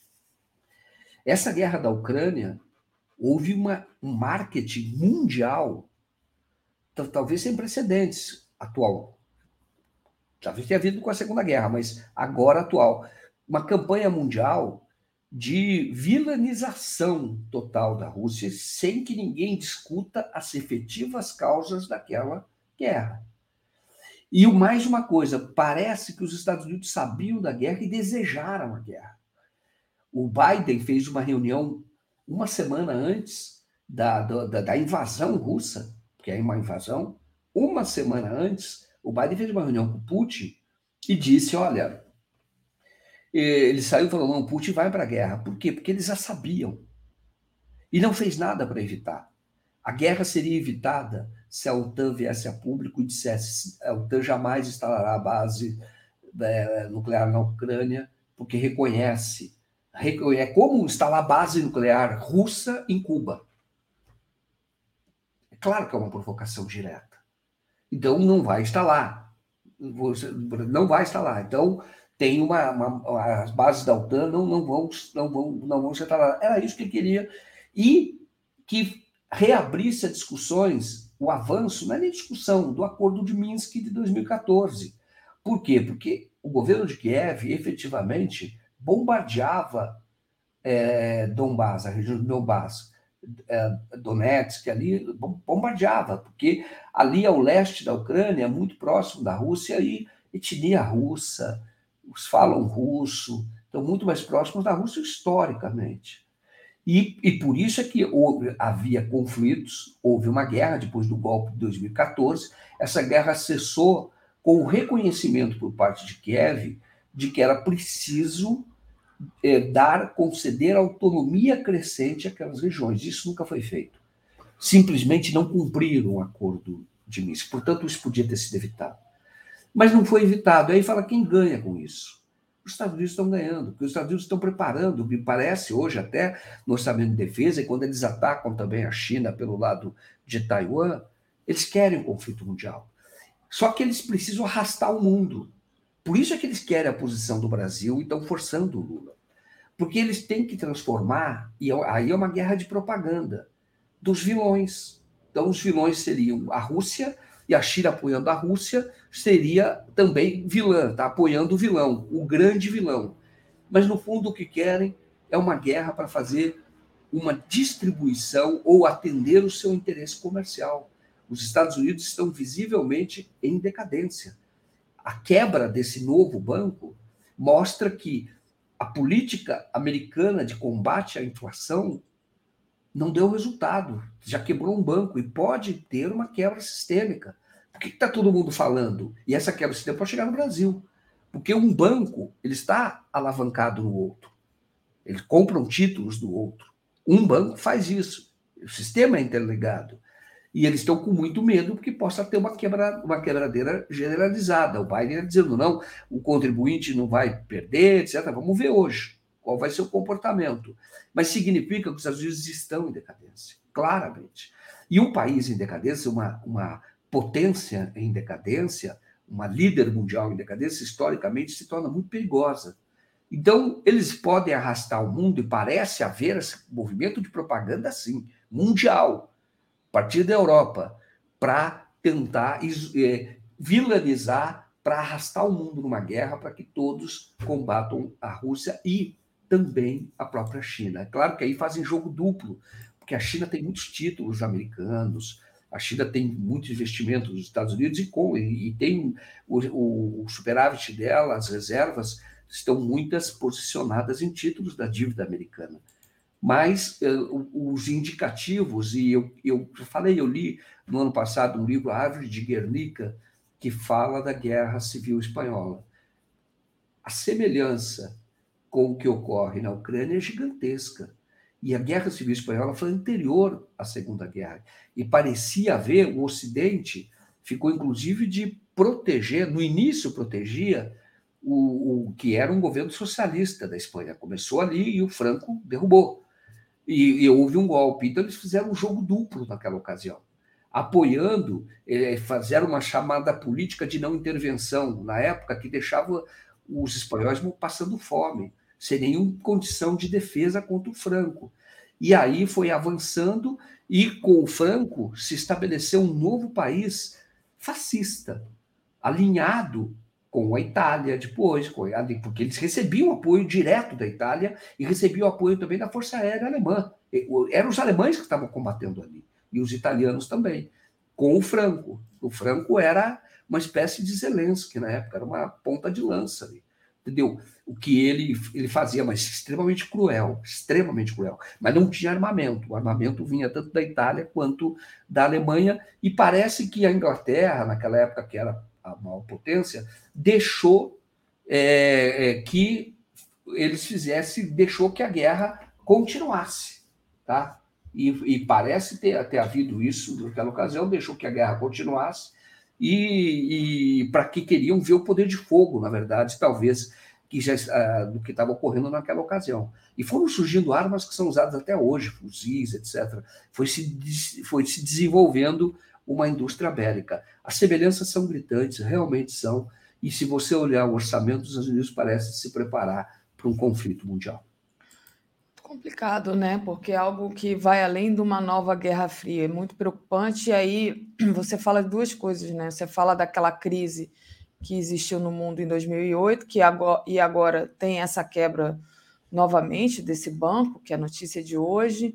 E alguém aqui no chat lembrou do voto do Brasil, né? O posicionamento do Brasil, que é que surpreendeu um pouco e alguém apontou aqui como um possível uma, uma pressão que, que estão exercendo em cima do Lula, né? Então, gente... arrastar o Brasil também. Essa é a disputa. É. Então, começa uma disputa que, que vai no primeiro no campo teórico, você vê os discursos. E aí você faz uma propaganda mundial do tipo, você está comigo, os Estados Unidos querem saber quem estão com ele. Essa é a verdade. Então, eles estão organizando o cenário mundial. E eles querem, naturalmente, é, arrastar o Brasil. E, o, e agora preciso ver, o Lula deve, o Celso Amorim tem consciência disso, claramente, saber quais são os próximos passos, né? Qual é o. Se o Brasil faz isso, mas os bastidores atuam de maneira diferente. Porque eu sempre falei aqui que o Brasil foi o único país do BRICS que, que não se absteve, os outros se abstiveram. Todos, inclusive a Índia, que é um governo de direita, entendeu? até a extrema-direita na Índia. E ela também se absteve. Não adianta que ninguém arrasta a Índia. Por quê? Porque é o interesse, o eixo comercial ali. Se você pega, você pega a Rússia, a China, e ali a Índia tem muitos negócios com, com, com a China, com esse novo eixo que está surgindo. A situação do Brasil é um pouco diferente, porque o Brasil vem para cá, e, e, o BRICS é fantástico, porque ele pega os continentes todos, mas quando você pega o Brasil, o Brasil está sozinho aqui no continente americano, que é uma área natural, de natural influência dos Estados Unidos, historicamente. Historicamente. Os Estados Unidos, quando eles estavam se consolidando como como potência, como liderança americana, do continente americano, eles foram os primeiros países na época a incentivar a independência dos países aqui, da América, e reconhecia todos os países. E com isso tinha uma liderança. Aí era uma liderança efetiva, porque era uma briga que os Estados Unidos tinham na época com a Europa. Então, na época, era muito claro que os Estados Unidos queriam se firmar como uma liderança americana. Mas isso que eu estou falando para você é, é, século XVIII, final do século XVIII, e isso vem histórico. Os Estados Unidos tentam manter toda essa área de influência. E o Brasil está nessa área. Naturalmente que é muito mais difícil para o Brasil. É muito mais difícil. Culturalmente é mais difícil. Mas, de qualquer forma, é preciso ter em mente que os Estados Unidos querem arrastar o mundo inteiro para uma. Um, um, eu entendo que seja. Se você não quiser chamar de guerra, ainda que não seja uma guerra com tanques, com bombas. Mas a guerra, ela tem várias etapas. E uma das etapas é essa, é a etapa da propaganda. A etapa em que você isola o inimigo, você isola o que você considera adversário. E o inimigo é dos Estados Unidos, não é nosso. É o inimigo dos Estados Unidos, entendeu? E, no fundo, o inimigo é a China. E a China, é, e aí estão fazendo uma guerra na Ucrânia com a Rússia, porque é a guerra possível hoje mas faz parte dessa estratégia de divisão do mundo e de tensão permanente. Tá? E eles querem o Brasil ao lado. Por isso que chega aquela número dois lá da, do Departamento de Estado, a Vitória Nuland, arrogante pra cacete, muito arrogante, e diz o Brasil tem que calçar a sandália do. tem que calçar o sapato da Ucrânia. Muito arrogante, né? Aí, ó, tá o sapato, Lula. Calça aí sapato aí. Entendeu? Quero você ver de sapatinho da Ucrânia na próxima reunião, hein? Vem com o sapatinho aqui. Não quero ver você com outro calçado, não. Que absurdo. Mas diz claramente isso, tá? Mas por quê? Porque estão dessa estratégia de guerra, de, de dividir o mundo, saber quem é que está comigo. Perfeito, Joaquim. Joaquim, deixa eu agradecer aqui ao pessoal que está nos acompanhando, pedir para o pessoal deixar o like, compartilhar essa live, muito importante. Né? Quem não se tornou membro ainda, torne-se membro aí no botão do YouTube, tornar-se membro ou faça uma assinatura solidária em brasil247.com.br apoio. O Carlos Alberto Veloso Lopes mandou aqui um superchat. Essas mídias corporativas ou estão sendo geridas pelo mercado financeiro, bancos, ou atuando diretamente no mercado financeiro e defendem seus próprios interesses como rentistas. Parabéns 247, e ele coloca 13, 13, 13. Kaique Butler, parabéns à TV 247, salve 13 do 3, bolo é, com. Aí, agora eu não entendi, Kaique. Bolo na, bolo na RB com 7 barra 9. Ele falou também: quem fabrica armas precisa fabricar inimigos, Estados Unidos, é isso mesmo. E aí, é, Joaquim, trazendo aqui também um assunto que já foi sugerido pelo nosso público, queria falar da corrida né, para indicação no STF. Então, tem um jogo sendo jogado aí, né? Tá aqui a nossa matéria corrida para a STF, a funila em três nomes e Zanin segue como favorito. Então, o advogado Cristiano Zanin vem sendo alvo de intensa campanha promovida pela extrema-direita, direita, mas tem total confiança do Lula. Foi uma matéria né, que saiu, alguém indicou agora, eu esqueci aqui a fonte, que eu já li essa matéria, mas, enfim, está saindo aí em várias mídias e é, o nome do Zanin está sendo falado o tempo todo. Outro dia eu estava no, no táxi, o taxista estava escutando um rádio e estava sendo falado se o Zanin podia ou não ser indicado, Joaquim. Olha, deixa eu falar uma coisa para você. O, antes de falar do Zanin, o que a matéria fala é que tem três nomes hoje, que está funilado, não é isso? Os três nomes são Cristiano Zanin, Bruno Dantas, que é o presidente do TCU, e Manuel Carlos, que é advogado do CSN, eu não conheço o Manuel Carlos, honestamente, deve ter uma atuação mais privada, não conheço. Então, eu imagino que, que esses nomes, se estão acumulados em três, está entre Bruno Dantas e Zanin. Então, eu vou falar mais dos dois. Bruno Dantas, ele é um anti-lavajantista muito forte, muito forte. Enfrentou o Moro, enfrenta o Moro do TCU e é ligado politicamente ao Renan Calheiros ou é bom que vocês saibam, politicamente, Bruno Dantas é ligado a Renan Calheiros. Significa que ele é funcionário, não é disso. Um apoio político. A nomeação para o próprio TCU foi feita a partir de ação do Renan Calheiros. E me parece, me parece não, e é uma pessoa anti-lavajatista desde o início, muito forte ali nos tribunais. Tá? Então, combateu os desvios do Sérgio Moro, Deltan. Então, não é combater, o juiz não combate, mas ele, dentro do TCU, deu decisões que mostravam que ele percebia que a Lava Jato era um problema. Então, desde a devolução daquelas diárias, ele percebeu todos os abusos que havia e tomou as decisões corretas. É um bom nome. Agora vamos no Cristiano Zanin. Cristiano Zanin, se você perceber, a grande contribuição do Cristiano Zanin que foi a, a, a claro que a absolvição do, do, não é nem a absolvição, a condenação do Moro e a anulação das condenações do Lula que são eram aberrações, porque eram emanadas de um grupo político que estava incrustado na procuradoria e no judiciário. Sérgio Moro, mas tinha outros também, inclusive em cortes superiores, que estão quietinhos, mas ele tinha. Então, mas qual foi a contribuição do, Zanin do ponto de vista de uma contribuição para o mundo mesmo? Ele teve uma vitória na ONU a partir de uma ação com que ele contratou de um, de, de um advogado inglês, né? Geoffrey Robertson, que é, atuou lá na, na, ONU porque ele percebeu que o que estava havendo aqui no Brasil, isso, isso é um trabalho do Zanin fantástico, eu acho isso credencia para qualquer corte. Era era uma estratégia de guerra, era lawfare. E ele percebeu, resgatou tudo isso, fez um instituto, inclusive, porque percebeu como isso é grave. No livro dele, e precisa ter uma pessoa assim no Supremo, no livro que ele escreveu com, com a, a Valesca, Rafael Valim, que ele fala sobre o lawfare, eu li esse livro, ele, ele não está falando só do caso Lula, ele está falando de empresas, inclusive o que você está vendo hoje dessa, dessa, desse conflito hoje com a China. Teve, inclusive, uma executiva da China que foi presa no Canadá, salvo engano, que era de uma empresa de telefonia lá, de celulares. Ela foi presa lá. Estratégia de lawfare.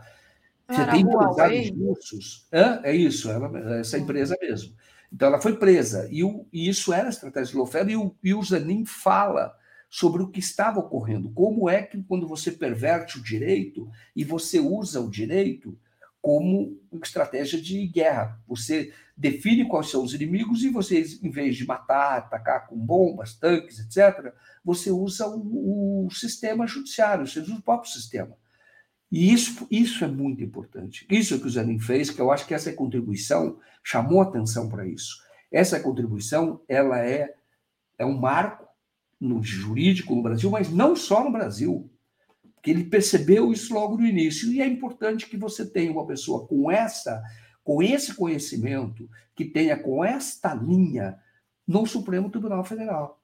É muito importante, porque hoje você tem o alcance quando você perceber. Você tenta, o alcance do direito vai além do território. Não estou dizendo no Brasil. Os Estados Unidos são assim. Isso claramente, os Estados o, o Zanin escreve isso no livro dele. Então você tem um ato antigo de combate à corrupção dentro dos Estados Unidos que passou a ser usado a partir do crescimento da China. E a partir de uma certa decadência dos Estados Unidos, eles começaram a, a usar o, o, esse ato jurídico né, de corrupção que era para punir inicialmente empresas estrangeiras, empresas americanas que, que cometessem atos de corrupção fora dos Estados Unidos. E o que acontece? Eles passaram a não combater empresas americanas, poupar, fazer acordos, inclusive, e passar a processar qualquer empresa do mundo. E aí eles foram avançando na legislação, usando em conta isso, foram avançando na legislação. O, o, no sentido até de, de tornar o seguinte: hoje, se você usa, por exemplo, o Facebook, uma empresa, o Google, que estão instaladas nos Estados Unidos, você está sujeito à jurisdição americana. E aí eles podem te processar e podem te mandar prender. E aí eles conseguem te prender em vários lugares. Quando às vezes você não sabe, acabam prendendo lá e adquirindo um poder enorme. Dizem até, vou dizer para você, bastidor. Tá? A Globo não ia fazer a campanha contra o Lula e contra Dilma, pela queda da Dilma, mas ela foi obrigada a fazer. Por quê? Porque na mesma época, os Estados Unidos decidiram fazer uma investigação da FIFA, porque sabiam que a Globo tinha corrompido realmente a pessoas da própria FIFA para comprar direitos de transmissão. eu já escrevi sobre isso, fiz vídeo sobre isso. Sonegação, mas tem, tem até um documentário que chama Sonegação da Globo. E, e, e, a FIFA, porque você pergunta o seguinte: por que, que os Estados Unidos decidiram, se a FIFA é em Genebra, por que, que os Estados Unidos é que prenderam pessoas? Fizeram um espetáculo mundial e acabaram chegando no máximo do Manuel Pinto, que era um diretor da Globo, do Globo Esporte, que negociava esses contratos. Mas evidentemente que isso chegava na família Marinho, porque eles controlam, não é, um, é uma empresa, são, tem, tem os donos, são três filhos. E no bastidor se fala que a Globo não tinha saída, porque quando eles deixavam a deixar a investigação da FIFA aberta, sabiam que se a Globo não entrasse nessa campanha contra a Dilma, você fala, ah, você está defendendo a Globo, não, estou falando do que se fala nos bastidores, tá? Então, que quando ele queria, é, o, o, a Globo queria continuar na linha que ela, que ela tinha, só que ela não tinha escapatória, porque poderia sofrer lawfare. E quem é que chamou tanto poderia sofrer represália do próprio Estados Unidos? Tinha uma investigação aberta lá. Ser preso, inclusive. Porque eles prendem mesmo. E aí o Zanin chamou atenção para isso. Então, esse, esse livro não é, é um livro, até não é, não é um livro muito grosso, mas muito denso, cheio de informação, que é lawfare. Então, o Zanin tem essa contribuição jurídica, que apesar dele ser jovem, ele já deu essa contribuição jurídica para o mundo. E ele percebeu exatamente o que estava em jogo do caso Lula e fez um estudo sobre isso. Ele, a Valesca, que é preciso destacar aqui, a esposa dele, fizeram o, essa, essa, esse estudo, o Valim também, eles criaram um instituto, é, da, criaram o um instituto da, do Lofer. Então, eu acho que uma pessoa com essa percepção que entendeu como é que o direito pode ser manipulado para atingir adversários, e como eu disse, no livro ele não fala do Lula só. Ele fala mais de outras empresas, inclusive. Ele fala de empresas privadas e cita casos. Fala, o oferta disseminado. Tá? Então, tem qualquer disputa, tá, ele está sendo usado como instrumento geopolítico. O Zanin fala isso. Então, você precisa de uma pessoa com essa, com esse, na minha avaliação, com essa concepção, com esse entendimento, com essa formação, porque não tem. Tá? Os juízes não percebem isso. Você precisa de uma pessoa com essa formação do Supremo Tribunal Federal. Muito bom, Joaquim. Joaquim, estou aqui com umas mensagens dos nossos internautas. Então, antes da gente continuar aqui nessa, nesse assunto, queria agradecer Alclides Novaes, que diz: esse livro do Zanin é ótimo, muito bem escrito, originalíssima. Por que a Globo faz mais campanha para privatização da Petrobras?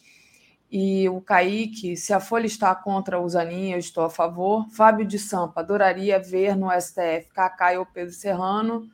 E o Kaique, ele deu uma é, esclarecida aqui no que queria dizer. Rio Branco, com 7 de setembro, Clube de Engenharia, vai ter um Vai ter alguma coisa hoje lá que eu não me lembro mais o que, que é, então ele estava lembrando aqui do evento que vai acontecer hoje.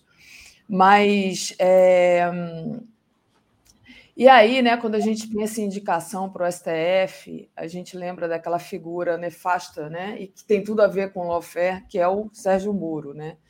Então, o Moro atacou o Zanin esse final de semana. Gente, Moro, dá vontade de falar assim, Moro, vê se você cresce porque você é ó, pequenininho.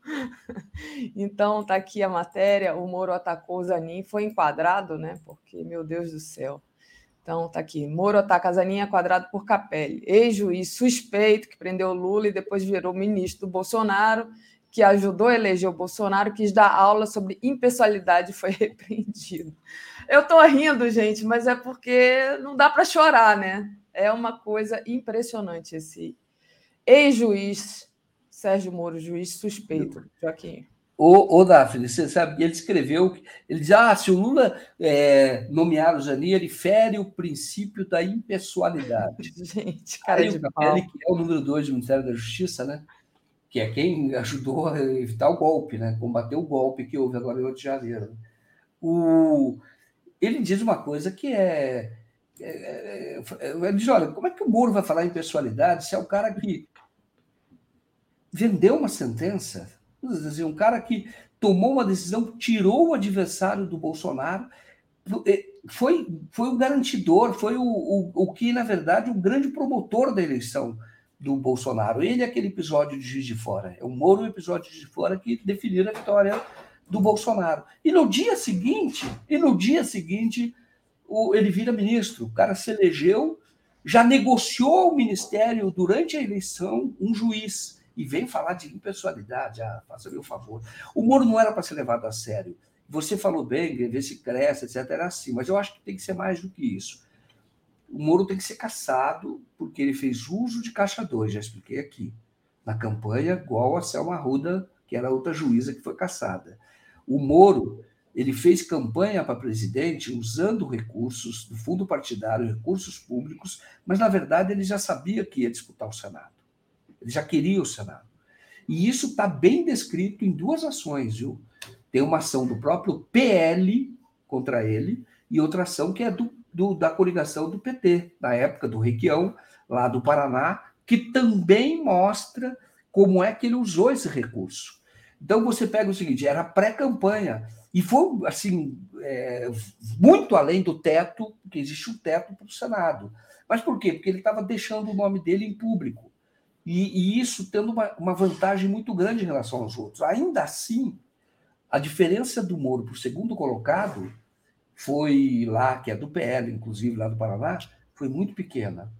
Foi muito pequena. Então, o Moro, eu falo, tem que crescer, ele tem que crescer e, os, e os, a, a, justiça tem que dar uma lição do tipo, meu amigo, não é, não pode, não é o vale tudo. Você vendeu sentença, você vendeu a toga, vendeu sentença para ser ministro e queria para o STF.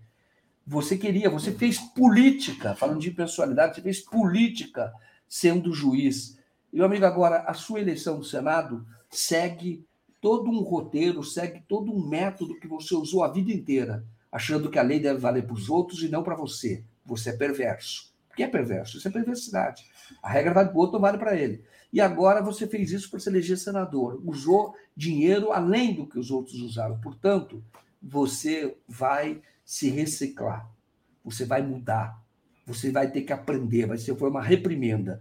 Claro que a prisão do, do, do Moro por questões que não estão apuradas ainda com a relação com uma potência estrangeira poderia ocorrer também. Mas neste momento tem um processo em curso, que o Moro seja caçado e rapidamente.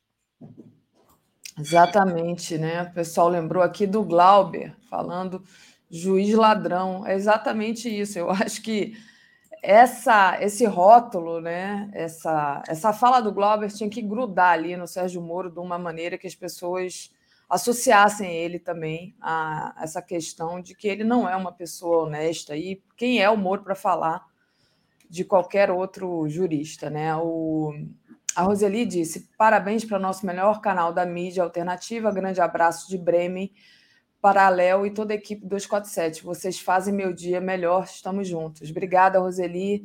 Estamos juntos, sim. Um beijo para você. Júnior Laje de Coguerra que lembrou: Glauber perfeito, juiz ladrão. É exato, eu acho que aquela fala do Glauber foi uma fala muito feliz. Diga.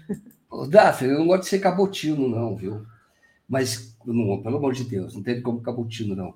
Mas eu tinha um programa, uma live no outro canal, e 20 dias antes do Glauber, eu fui o primeiro que falava todos os dias. Ele é um juiz ladrão, um juiz ladrão, um juiz ah. ladrão. E eu usava a comparação exatamente com o juiz de futebol. Depois o Glauber falou: não, não é só do, do, juiz de futebol, é ladrão mesmo. Eu usava porque é o seguinte: qualquer pessoa entendia o que é um juiz ladrão, qualquer torcedor sabe o que é um juiz ladrão, quando ele está apitando para um time, para um lado de um time. Então, naquela ocasião, as pessoas que acompanhavam a televisão sabem, e eu escrevi, inclusive, então está registrado lá. Daí eu fiz um artigo, mas eu falava todos os dias que era um bordão. Era o juiz ladrão e o outro era a triste era Bolsonaro. Mas naturalmente que o Glauber, com toda a competência dele, com, dentro de uma, de uma CPI, é, não era uma CPI, não era um interrogatório na Comissão de Constituição e Justiça, teve um, um, uma repercussão muito grande, e ainda bem que ele falou, porque o Moro tem que ser conhecido mesmo como juiz ladrão. Eu acho que não estou dizendo que sim ou que não, que foi você que é, de alguma forma influenciou ali a, a, fala do Glauber, mas que a gente não tem como saber isso. Não, mas esse é o papel do. É, mas esse é o papel do jornalista também, de formador de opinião, né? né? Como analista crítico aqui, você forma opinião e que é isso que impulsiona a sociedade, né, Joaquim? Então, um papel é, importantíssimo e, seu. E, e, e, uma outra coisa que eu achava legal, outra coisa que eu creio que eu falava, a ala, isso foi falado também na Assembleia Legislativa aqui, o governo tem algumas alas naquela ocasião. Então, você tinha a ala dos militares, você tinha a ala do sistema financeiro, que era o Guedes, a ala dos militares, a ala do sistema financeiro, você tinha a ala da milícia e você tinha a ala psiquiátrica, entendeu? E aí falava que era a Damares, dava as pessoas, o Ernesto, etc., que o próprio Bolsonaro que era é. o governo dividido em alas e tinha a Janaína Pascoal, que era a ala psiquiátrica do Bolsonaro. Mas olha, eu vou dizer, eu vou defender aqui as pessoas que são comumente chamadas de loucas, né? A loucura tem uma ética, então eu acho que é ofensivo para as pessoas que frequentam a ala psiquiatra de certos hospitais serem comparadas a essas pessoas aí. Mas de qualquer, de qualquer forma, de qualquer forma, mesmo sendo assim, e é. existe é. É, o Lima Barreto foi internado muitas vezes. Então, respeitando as pessoas, mas naturalmente que essas pessoas não podem ocupar funções de Estado. Entendeu? Sim. São extremamente criativas. A Anice da Silveira criou o Museu do Inconsciente. Eu sou um fã de tudo isso. São absolutamente criativos e absolutamente devem ser é, incorporados à sociedade dentro daquilo que eles sabem fazer. Não pode ser marginalizados. Mas funções de Estado é melhor não, né?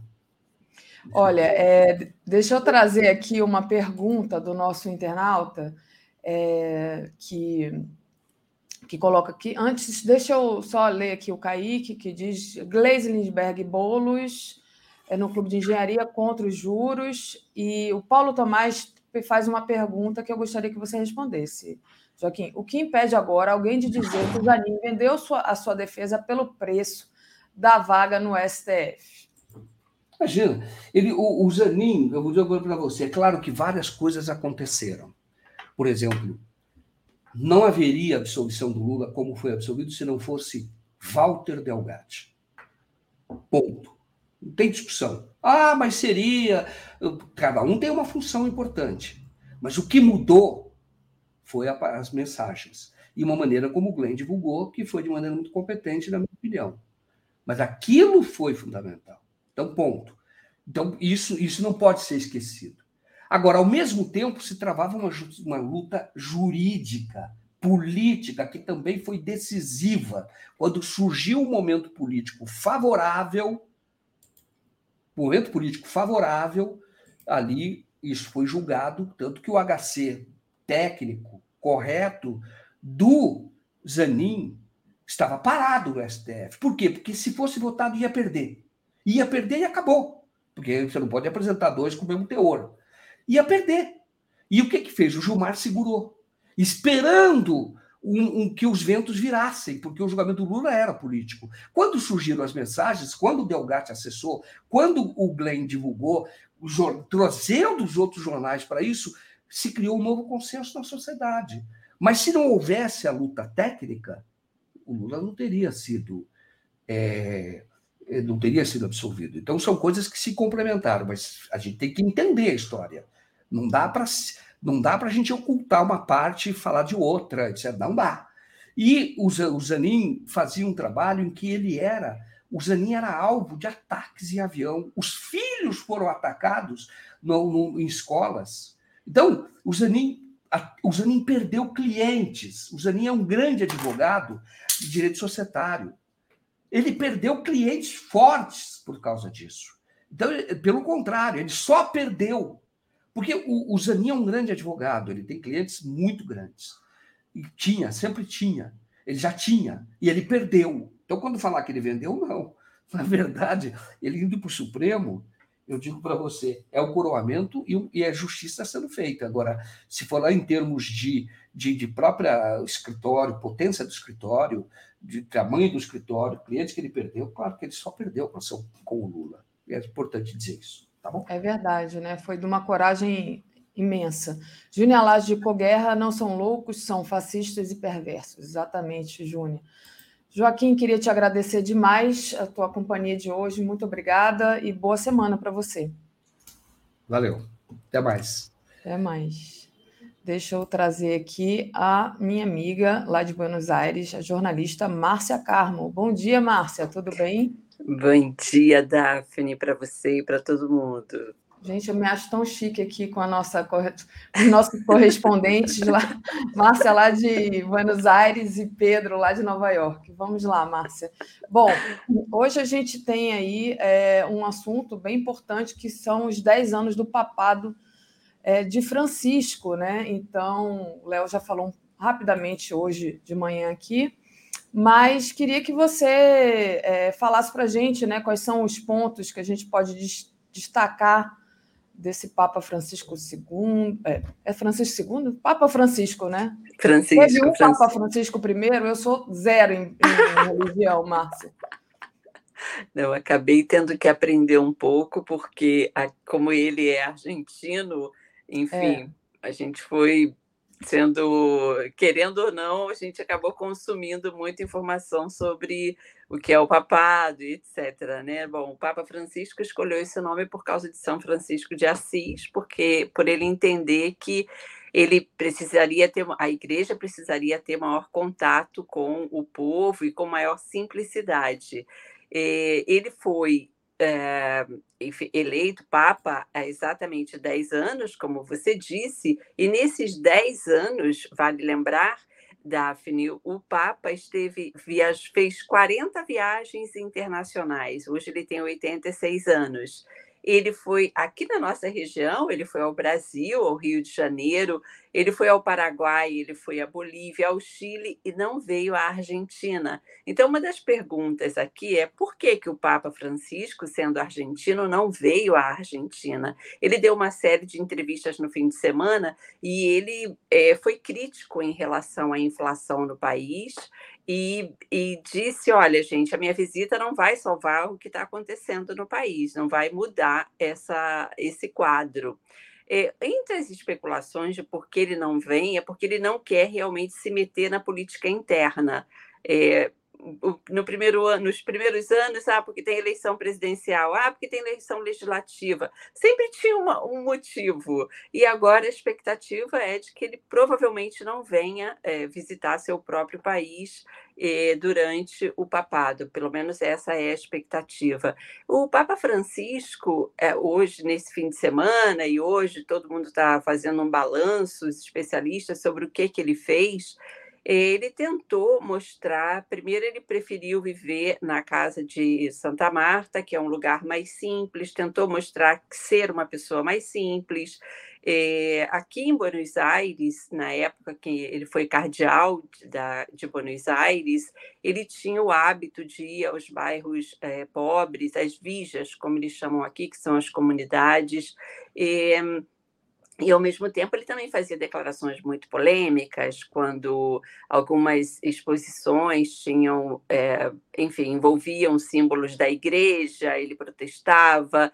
Então, é, aqui ele teve uma presença política muito forte, ele fazia nas homilias muitas críticas aos rumos dos governos da época, então ele foi motivo de um filme, é, enfim, com Anthony Hopkins, que faz o, o, outro Papa, né, o Bento XVI, que faleceu e que era o seu, ele diz que era um amigo dele, foi aquele momento em que a igreja viveu uh, um fato inédito de ter dois papas. Então, é, o Papa, entre o seu, no seu currículo até hoje, eu lembro, eu pessoalmente lembro de um fato muito importante. Nós estávamos na cobertura do Mercosul, na província de Santa Fé, e é, saiu o anúncio de que era o governo de Obama e saiu o anúncio de uma conversa, da primeira negociação entre Cuba e os Estados Unidos. E isso foi no ano de 2014, se eu não me engano, me engano exatamente um ano depois de que ele assumiu como Papa, e foi muito interessante porque ele foi o negociador dessa, dessa aproximação de Cuba e Estados Unidos. E tudo mudou depois quando veio o Donald Trump. E agora a expectativa é qual será o papel dele na guerra da Ucrânia, Ucrânia e Rússia, qual vai ser o papel dele? Ele tem diálogo com os dois lados. É, é, enfim, com, ele conversa tanto com Zelensky, da, da Ucrânia, quanto com Putin. E chegou a dizer que Putin é um homem muito culto, com quem ele já conversou várias vezes. Então, ele foi perguntado, mas você acha que um homem culto faz uma agressão dessa contra um outro país? Ele falou, uma coisa é uma coisa, outra coisa é outra coisa. Mas ele é muito lido, ele leu Shakespeare, ele leu...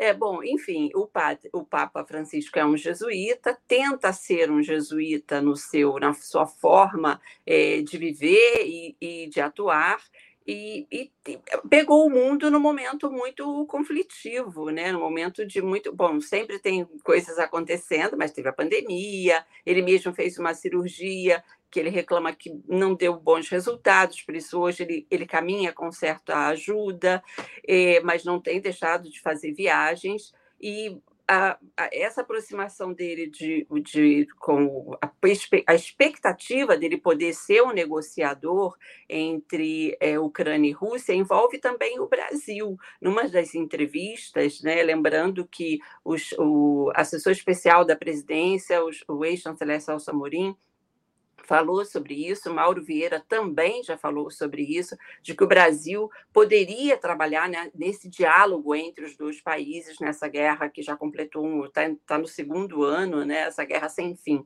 Enfim, é um, um, um personagem histórico, sem dúvida, é, que participou de grandes negociações em temas como, por exemplo, é, é, os gays, ele disse, quem sou eu para julgar?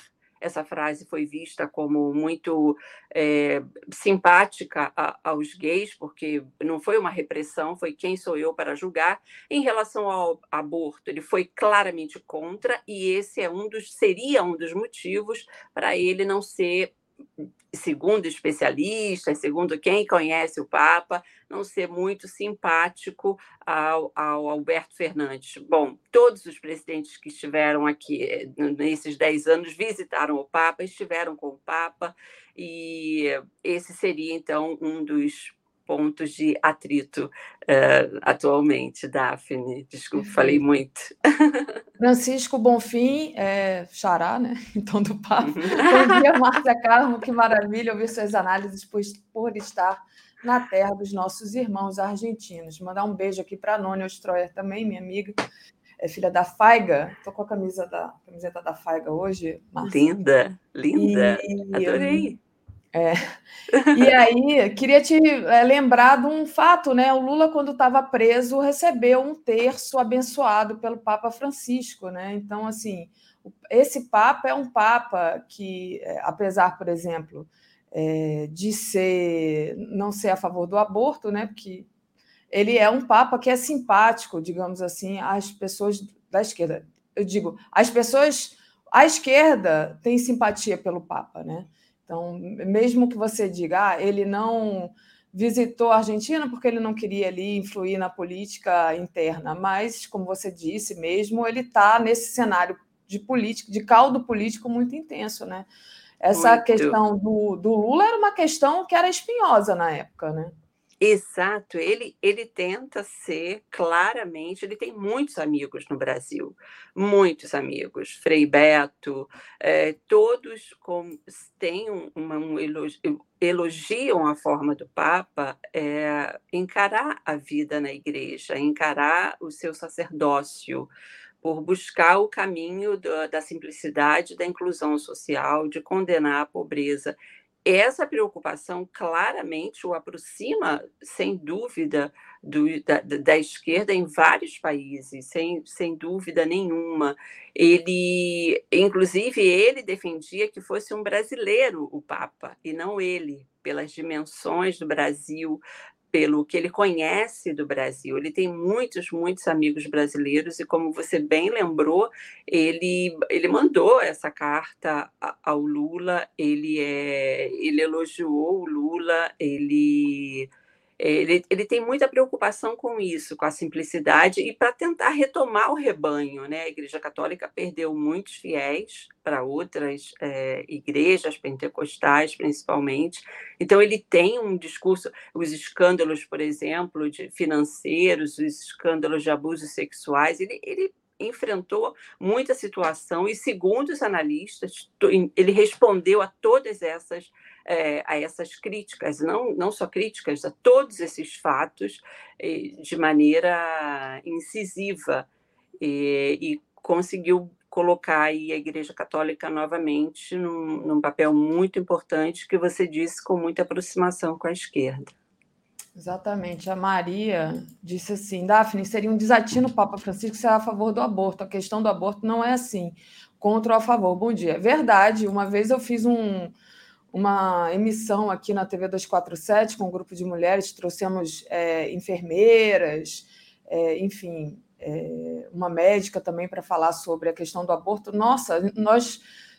A própria esquerda, dentro da própria esquerda, esse debate é muito difícil. Então, eu sei, Maria, eu só né, ressaltei o que a, o que a Márcia estava aqui nos contando e essa missão né, do, do Papa Francisco se aproximar também das camadas mais populares, onde as igrejas neopentecostais estão aí num crescimento vertiginoso, é uma, eu acho que é uma missão dele, né? Penso que, que a Márcia foi, foi bem feliz. Agora, no comentário dela. Agora, mudando aqui um pouco de assunto, se você é, não, não, quiser acrescentar mais nada a respeito do Papa Francisco, queria falar sobre o Oscar. Eu não assisti, é, mas sei que o filme Argentina 1985 foi, era indicado para o melhor filme estrangeiro. E foi um filme que trata justamente dessa questão da, da ditadura e da punição dos algozes da ditadura, coisa que a gente não fez aqui no Brasil, né, Márcia? Mas acabou que ele não levou, né? Então, só se você quiser falar um pouquinho sobre isso. Não, sim, esse assunto é super interessante, porque eu acho que não há dúvidas de que os argentinos sabem fazer cinema. É, eles são, não é? A Argentina é o único país da América Latina que tem dois prêmios Oscar. É, um pela a história oficial, que foi um filme que ganhou esse, esse Oscar de melhor filme estrangeiro em 1986 é um filme que eu super recomendo, é, do Luiz Puenzo. E ele aborda também a questão da ditadura de uma outra maneira. É, é um, uma família, um casal, e ela, enfim, eu não vou revelar tudo aqui para quem não viu, mas ela tem um filho e ela começa a desconfiar, filho adotado, e começa a desconfiar de onde vem esse filho. Então, isso foi em 1986. Ainda era tudo muito recente, né? Porque a ditadura argentina foi de 76 a 83. Então, em 86, esse assunto ainda era muito sensível. É, ainda é, ainda é até hoje. Bom, e ganhou o Oscar. E depois a Argentina ganhou o Oscar com o filme do Campanella, que é um filme Segredo dos Seus Olhos, com Ricardo uhum. Darim.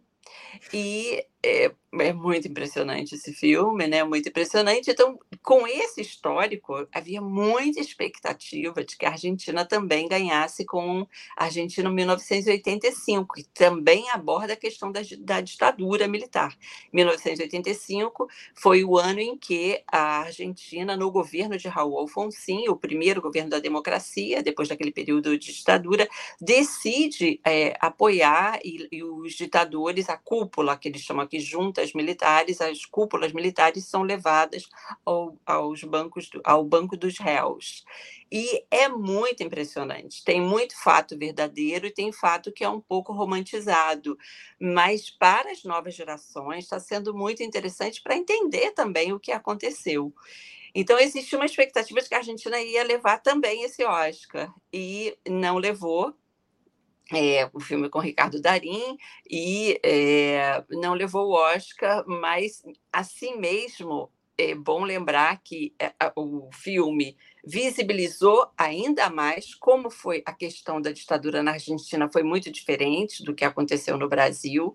Os militares foram levados aos bancos dos réus e a outra diferença também é que, bom, as novas gerações ficaram sabendo, e a outra, o fato é que, com esse filme, a Argentina já tem nove filmes que foram indicados ao, ao Oscar. E eu, esse filme vale muito a pena, viu? Os três, na verdade, que, que enfim, a história oficial, é, O Segredo dos Seus Olhos, que é muito surpreendente e que tem todo um tour por Buenos Aires no Segredo dos Seus Olhos. É. Acho que vale a pena para ver também a cidade. E esse último filme, que é, é, enfim, é, você vê ali a dificuldade que um promotor de justiça tinha para conseguir apoio, para conseguir quem trabalhasse com ele. Ele era sozinho ninguém queria trabalhar, porque era um assunto ainda tão sensível e a ditadura ainda tinha alguns apoiadores, então eu acho que vale muito a pena. Não levou o Oscar, mas é, reforçou que a Argentina é bom de cinema e tem uma história muito interessante com a qual a gente tem que aprender também. Muito bom, Márcia. Márcia, queria te agradecer demais mais essa participação, desejar boa semana para você. Obrigada. Obrigada para você também, para todo mundo. Tchau. Comentário de Tereza Cruvinel. Opa, deixa eu tirar a Márcia aqui. Pronto. É, bom dia, Tereza, tudo bem? Bom dia, Daphne. Bom dia, comunidade. Semana começando. Boa semana para todo mundo. Boa semana. Alguém está perguntando aqui, é, cadê o Breno Altman? Ah, perfil Lilo. O Breno Altman está em viagem e onde não conseguiu uma boa conexão à internet, por isso o Joaquim participou hoje aqui conosco mais cedo. A Márcia vai estar aqui todas as segundas-feiras é, participando conosco, trazendo é, as novidades aqui da América do Sul da Argentina, falando lá de Buenos Aires, mais precisamente. Tereza, deixa eu dar uma passadinha aqui é, nas nossas mensagens, pedir para o pessoal deixar o like e compartilhar a live, né? A gente fala aqui é, de aborto, e aí, claro que essa é uma questão muito delicada aqui dentro da própria esquerda. A Maria Rosimei mandou assim: a igreja é a favor da vida. Quem defenderá a vida do feto indefeso que está na barriga da mãe? É, eu, eu quando eu falo aqui, quando eu trago esse assunto, estou tentando também defender a vida, a vida das mães é, de baixa renda que acabam. É, porque o aborto existe de qualquer maneira, né? Inclusive, quando ele é liber, liberado, em vários países já aconteceu esse, esse fenômeno, ele diminui de número, porque não, ele não vem só com isso. É toda uma política de, de é, como é que se diz? Saúde pública, né? Como disse o próprio Lula, que vem junto até para ajudar essas pessoas, mas a gente também está defendendo a vida dessas pessoas que, de uma forma ou de outra, não tem outro jeito. Mas, e ninguém faz aborto porque quer, né, gente? Enfim. Vamos para a nossa pauta, Tereza, mas queria agradecer aqui o nosso, o nosso apoio. É, bom, eu acho que um assunto que hoje é, não foi pouco tratado, mas é um assunto que ainda está muito quente nos noticiários com novas, novas novi com novidades, né, com novos fatos, é o caso das joias do Bolsonaro. Né? É, tem algumas questões aí que aparecem, cada dia aparece uma coisa mais estranha. Né? Agora tem a questão da procuradora responsável pelo caso, que foi transferida, de repente, de cidade. Né? Por que, que ela foi transferida de cidade? E aí você coloca uma questão, né, Tereza? Será que é coisa do Aras para ajudar o Bolsonaro? Então, mais esse detalhe, né, Tereza? Pois é, isso é muito estranho que cinco dias depois de assumir o caso, é, como é que assume-se o caso na Procuradoria-Geral da República? Há um sorteio entre os procuradores que integram um núcleo numa cidade, né? Quando são cidades maiores, tem mais de um procurador responsável. Só em cidades pequenas tem apenas um, um promotor. É, então, o núcleo de Guarulhos é responsável né, pelas coisas que acontecem no aeroporto também da cidade. Né? E, e, caiu com uma das procuradoras desse núcleo, de repente, é, assim, né, cinco, seis dias depois, ela foi transferida para Osasco, né? ali também, naquela região de São Paulo, metropolitana de São Paulo, e não se sabe por quê. Ela pediu, é, ou foi uma manipulação lá de Brasília para trocar de procurador, né? Mas o que é pior, não foi só ela, foram seis procuradores deste núcleo. De... Ela era responsável pelo caso. É, eu acabei não anotando o nome dela, mas você... Gabriela Osri. Osri, Osri, não sei. É, exatamente, é Osri. Osri. Então, é, obrigada pela pesquisa. Essa doutora Gabriela era responsável pelo caso, mas outros cinco colegas dela da mesma seção de Guarulhos, de, de Osasco, de Guarulhos, também foram transferidos para outras cidades. Isso é uma coisa estranha que precisa ser melhor esclarecido, porque é muito comum é, no Brasil essa coisa de trocar as peças do lugar para favorecer um resultado, né?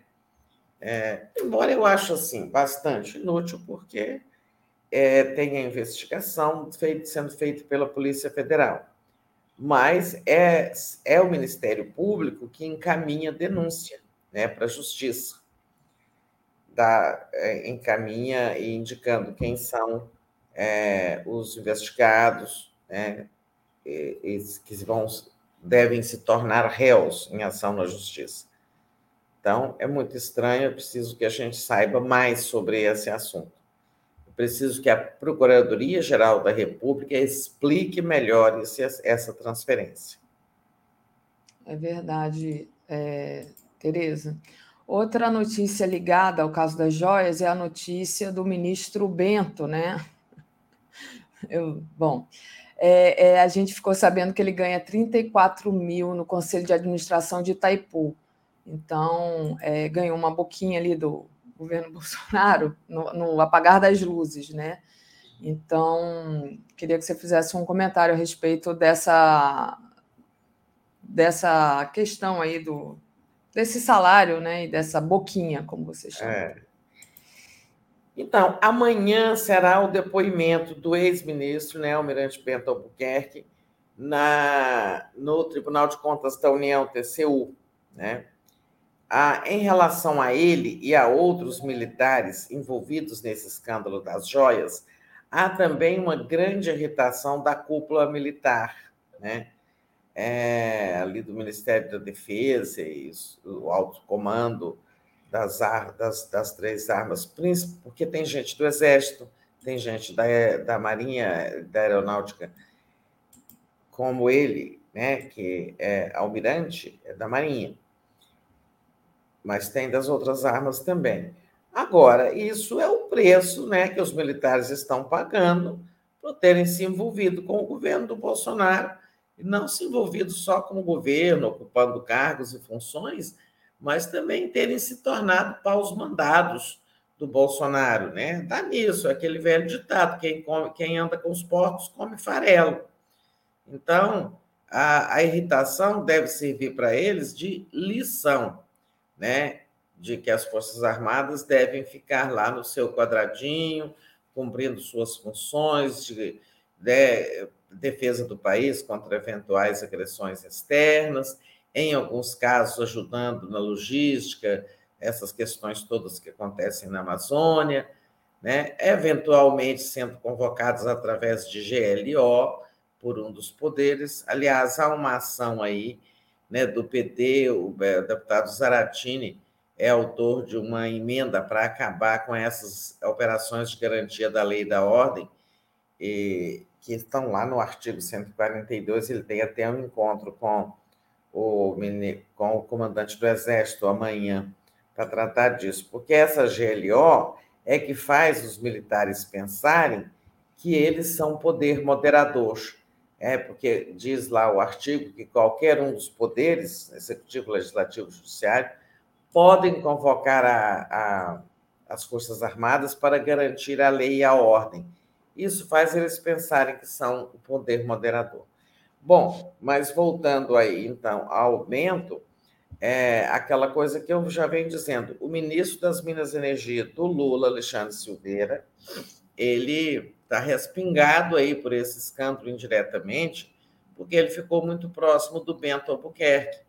E você vê esse emprego, esse cargo de conselheiro lá no Conselho de Administração da Itaipu Nacional com salário de 34 mil, foi uma nomeação, foi uma indicação ali no apagar das luzes do governo Bolsonaro. Mas o atual ministro é, manteve, né? É, como manteve também diretores de é, indicados ainda no tempo do Bento como ministro do Bolsonaro. Agora ele vai, agora vai ter que perder esse cargo, né? Esta boquinha e amanhã prestar depoimento. Não precisava de um almirante estar é, aí sentado prestando um depoimento sobre uma operação suspeitíssima, né? Mas é o tal de andar com os porcos, né? Verdade. O Cláudio Alves pergunta se a procuradora das joias é casada com um bolsonarista. Ah, é verdade, esqueci de dizer isso. Ela é casada com um vereador bolsonarista, né? É o que torna o caso mais suspeito. Jornalista Bruna Paula, parabéns Brasil 247, sucesso ao livrismo tão necessário em tempos atuais. Abraço de Uberlândia, Minas Gerais, que hoje é aniversário do portal Brasil 247, não é aniversário da, da TV, né? Mas aniversário do portal, Tereza, que foi quem acabou é, sendo aí o. Quantos é, anos do portal mesmo? São, não sei se é 13, 2000 e 12, 12 anos. Né? 12 é, anos. 2012, né? É. é. 2011. Então. 2011, 12 anos. É isso. Eu e... que comecei no 2012, no 247, no ano seguinte. Sim. Fui a segunda jornalista profissional que o Atush contratou. É, jornalista profissional, não, sim, todos são é, mas jornalista com alguma projeção, com uma passagem pelas grandes redações. Primeiro foi o Paulo Moreira Leite, depois eu. É, o Paulo veio antes, eu vim em 2012. Uhum. É, depois eu tive um tempo que eu fiquei fora, né? Que foi o tempo que eu fiquei no jornal, um ano que eu fiquei no Jornal do Brasil, ressurgido e em seguida é, falecido de novo.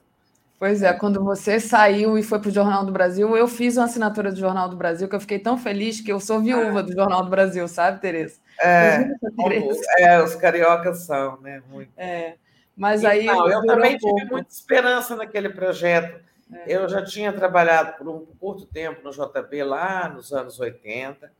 Eu também gostava muito do JB e tive muita esperança naquele projeto, mas não deu certo. Mas vamos em frente. Quem mais tem aí com o Bento? Tem mais alguma coisa com o Bento? Tem, tem mais alguma coisa com o Bento, né? Que, na verdade, não é bem com o Bento, é sobre a decisão que vai, deve acontecer hoje do TCU, que pode acolher o pedido do Ministério Público Federal para que o Bolsonaro devolva o kit, ah, kit que ele conseguiu passar masculino em cinco dias.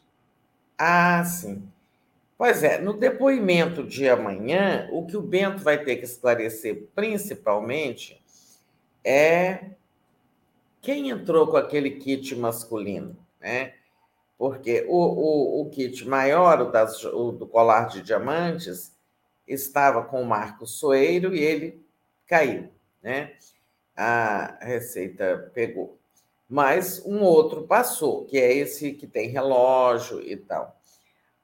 O Bento Albuquerque disse o seguinte: olha, eram dois presentes.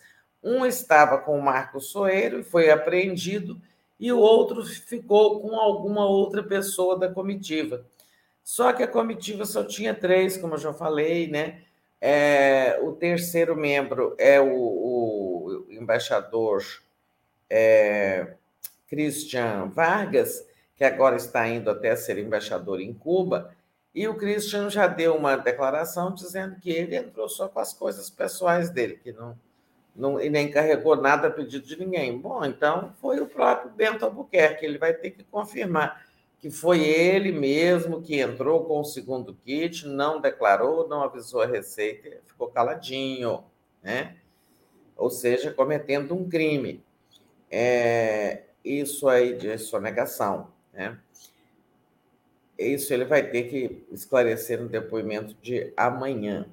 Agora, a, a decisão importante que pode sair hoje é que a gente tinha o seguinte: nós tivemos lá no TCU o seguinte Primeiro, uma decisão é, do ministro é, que estava relatando o caso, o ministro gaúcho, que eu me esqueci o nome, como é o nome dele? É, que a gente vai lembrar. É. O ministro que estava relatando. Eu não conheço muito que ele foi deputado, isso aqui é velhice mesmo. É. é, o, o, Nardes, o Augusto Nardes. Ah, o Augusto Nardes. É. Então, o Nardes o, deu. O do uma, áudio. É, o, o, o Nardes deu uma decisão semana passada de que o Bolsonaro poderia. É, o Bolsonaro não poderia vender nem usar as joias do kit masculino, devendo funcionar como fiel depositário até o final do julgamento. É, quer dizer, é uma, assim, uma contradição, um paradoxo o Bolsonaro ser fiel depositário de qualquer coisa, né? depois de ele tentar ter tentado surrupiar as joias, como disse o, o, o Haddad. Surrupiar. E o tribunal não gostou dessa decisão do Nardes, achou muito boazinha. É, a pedido do Ministério Público de Contas, que é o, o procurador Lucas Furtado, é, o, o, tribunal deve reformar. Eu acredito que hoje essa decisão determinando o contrário, nada de fiel depositário. Bolsonaro tenha que entregar as joias no prazo de cinco dias. Se isso for tomado, essa decisão for realmente adotada hoje, né, é, vai ter que é, Bolsonaro vai ter que se mexer, né? Não sei se ele vem ao Brasil entregar pessoalmente se ele vai mandar alguém entregar, se ele levou o relógio, como dizem para os Estados Unidos, para vender. Ninguém sabe, nós não sabemos, mas é isso. Acho que a decisão vem de hoje para amanhã. Esse, essa decisão do Nardes, né, que é, além de, quer dizer, diz, ah, ele não pode vender, mas pode ficar com ela por enquanto. Então, realmente é uma é. decisão é boazinha, como disse a é, O fiel depositário na justiça é uma condição que é sempre atribuída a uma pessoa assim honesta, de ilibada reputação, de confiança do Estado. Bolsonaro não é, né? Muito bom. Sônia Afonso está desejando parabéns aqui para gente. E a Eliette ali lembra Nardes, do áudio golpista, deu uma decisão Mandrake, justamente o áudio é, que antecede ali o, é, golpe, tentativa de golpe. Né? Então, ali ele é formulador da, da tese das pedaladas fiscais. Também, né? também. Agora, é... Tereza, surgiu aqui uma matéria no, na nossa, no nosso Brasil 247, que é essa daqui, que eu vou ler para vocês. Joias que Bolsonaro tentou se apoderar valem mais que todos os presentes recebidos por Joe e Jill Biden em 2021 Presentes recebidos pelos presidentes dos Estados Unidos, Joe Biden e sua mulher, chegam a 73,8 mil dólares, equivalente a 379,1 é, mil reais, né? Ante a 16, olha só, a gente está falando de mil, tá? Ante a 16,5 milhões de reais das joias dadas ao casal Bolsonaro. Então, bate exatamente com aquilo que você trouxe logo no começo desse caso, a né, pesquisa do Marcelo Zero, né? É... Isso, que a pesquisa que o Marcelo Zero falava apontava que é, não é usual dar joias de tamanho valor é, é. por esses governos aí. É, geralmente é uma obra de arte, uma espada, um cavalo, né? Como aquele que foi, teve as patas quebradas, que é uma escultura. São coisas assim. Os presentes geralmente remetem à cultura do país, né? É, não tem, nunca são coisas de tão grande valor. Deixa eu fazer é, uma entrar aqui com uns assuntos rápidos antes da gente seguir com a nossa pauta. Ó, o mercado acordou nervoso, né? mercado financeiro, porque teve a quebra de dois bancos importantes lá nos Estados Unidos. Vocês sabem, né? Tudo é, toda, todo espirro na economia americana causa pneumonia. É, nas economias periféricas não seria diferente no Brasil, né? mas o governo americano está lá, já reservou dinheiro para pagar os, os correntistas que tinham dinheiro nesses dois bancos, mas é sempre um mau sinal quando tem problemas na economia americana, seja na área financeira, seja também na área produtiva. Então, é momento de atenção a essa, esse, esses desdobramentos, digamos aí, que possam vir para a economia global, sobretudo para as economias periféricas muito relacionadas com a economia americana, é o caso da nossa. É, outra notícia de hoje, assim, que a gente não, não tinha roteirizado ainda, é que o, o Lula está indo hoje à Raposa Serra do Sol, né? lá na reserva, onde vive o Yanomami, é, para assistir, participar do Encontro Nacional dos Povos Indígenas. Né? Isso é 52 dias depois dele ter ido fazer aquela visita bem no comecinho do governo, né? aquela visita que constatou a terrível situação que os Yanomami estavam vivendo, de desnutrição, fome, violência pelos garimpeiros, estupros de meninas, aquela tragédia toda que, né, juntando as peças, permite caracterizar uma tentativa de, é, de extinguir aquela, aquele povo, né? Então, é, o Lula está indo lá hoje, é, junto com a presidente da FUNAI, a, a deputada, ex-deputada Wapchana, é uma demonstração de sua coerência e verdadeiro compromisso né, com a defesa dos povos indígenas. É, outro problema, que, outro assunto que vai pipocar hoje, por de, esses dias aí, pra, de hoje para amanhã, na mídia, no noticiário, é que amanhã é, a gente comentou muito há duas semanas, né? Aquele negócio da da composição, aquele assunto da composição do Conselho de Administração da Petrobras, os nomes é, né, dos enviados para compor o conselho pelo ministro Alexandre Silveira teriam sido alguns trocados por gente mais pró-mercado, pró-privatista e tal. Bom, existe pela nova lei das estatais um chamado Comitê de Elegibilidade, um comitê que examina os nomes indicados, né? E dois desses nomes, indicados lá por Brasília, pelo Alexandre Silveira, dois nomes estão não devem ser aprovados amanhã pelo Comitê de Elegibilidade, porque a lei das estatais falam que esses nomes, que os, os integrantes de um conselho de administração, eles não podem é, participar de agências reguladoras que fiscalizem aquela empresa. E desses nomes, um é da Agência Nacional de Petróleo, né, agência reguladora do setor, e o outro é da Agência Nacional de Águas, que também é, também fiscaliza a Petrobras no que diz respeito às águas, águas doces, salgadas, etc.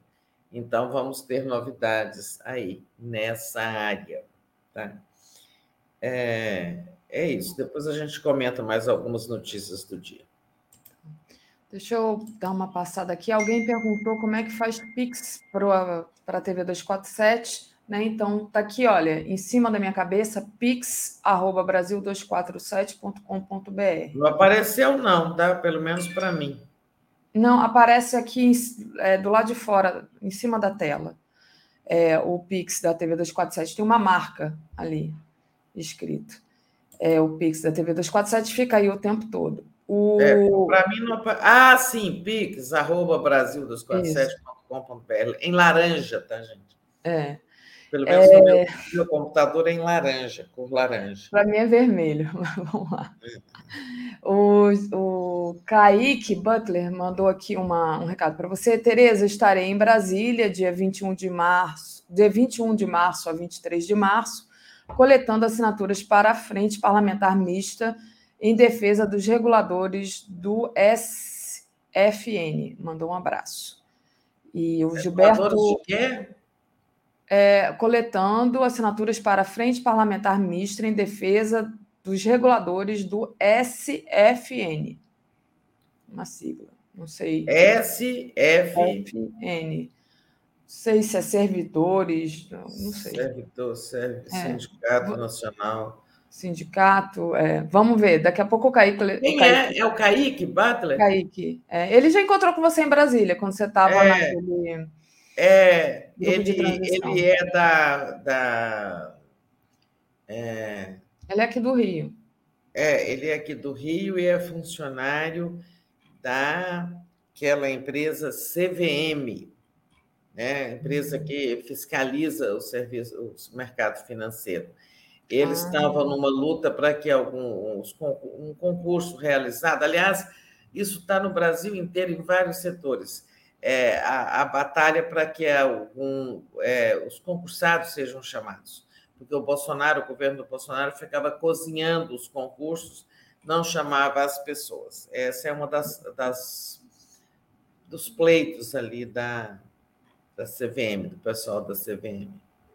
Muito bom. Mas vamos em frente. É, indo em frente, o Gilberto, que está como Gilberto Luiz, mas é o Gilberto Cruvinel, que eu sei. Um dia ele é uma coisa, outro dia ele é outra. Vamos lá. Gilberto... É, o Gilberto diz, Tereza e Mas todos os Cruvinel são Luiz, tem Luiz como segundo nome, tá? Ah, é? Ah. É, todos.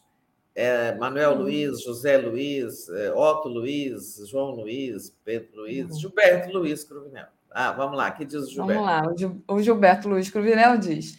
Tereza e Daphne, bom dia. Tal, Tereza, a situação do governo na Câmara coloca em risco o resgate da Petrobras? O Conselho não terá os nomes preferidos por Lula? Ele pergunta. É, e tem uma outra aqui dele. Sou honesto e nunca roubei nenhuma bala na venda. Será que o magnânimo Nardes me faria depositário fiel se eu trouxer um rifle da Arábia Saudita? E o Mark, é, perfil do Mark mandou aqui. Tereza, vi mais cedo no Negócios TV da Espanha que a bola da vez pode ser o Credit Suisse, que já caiu 5% hoje. Então, e... Tereza, três questões aí para você. Pois é, parece que tem uma crise se espalhando aí nas grandes finanças mundiais. Isso é perigoso, né? É, Credit Suisse é um banco forte demais, importante demais. Vamos ver o que, que acontece aí no mundo da riqueza é, no mundo da, do, do, ouro capitalista, que são os bancos. Né? É, Gilberto, olha, teve aquela, na, aquela denúncia né, de que o, o, havia troca de nomes, mas depois o ministro Paulo Pimenta declarou que os nomes indicados para o Conselho de, de Administração da Petrobras estavam devidamente acordados com o presidente Lula. Então, ficou assim, né? Denúncia do David, né? Por sinal, lá presidente da FUP, da Federação dos Petroleiros. Ah, agora, daquela lista, né, de seis nomes enviadas pelo governo, é que dois vão ter que ser substituídos aí porque não estão de acordo com a nova lei das estatais né? Porque um é da, da Agência Nacional de Águas e outro é da Agência Nacional de Petróleos. Agências que fiscalizam a Petrobras realmente não podem. Eles não podem estar no conselho de uma empresa que eles fiscalizam, ou que a, a, agência que eles integram fiscaliza, né? Não dá certo. É. Então, o Kaique colaborou aqui conosco, dizendo FN, Sistema Financeiro Sistema Nacional. Financeiro Nacional. Então, coletando assinaturas para. Agora dá para entender melhor. Coletando assinaturas para a Frente Parlamentar Mista em Defesa dos Reguladores do Sistema Financeiro Nacional. É. Ah, tem, sim. E, e o principal regulador do sistema financeiro, dizer, temos o Banco Central, mas temos também a CVM, no caso dos valores mobiliários, que são as ações, os títulos, etc. Entendido, certo? Ótimo. Paulo Henrique Areias Mendes entrou aqui como novo membro, então faça como Paulo Henrique, entre como membro aí do YouTube, importante para o fortalecimento da nossa TV 247 aqui, Tereza. É, Tereza, não sei se você quer trazer alguma coisa, mas senão eu posso propor aqui é, uma, uma matéria que está no Brasil 247, que é sobre o Bolsonaro e aquela, aquela ação contra ele, que ele reúne ali.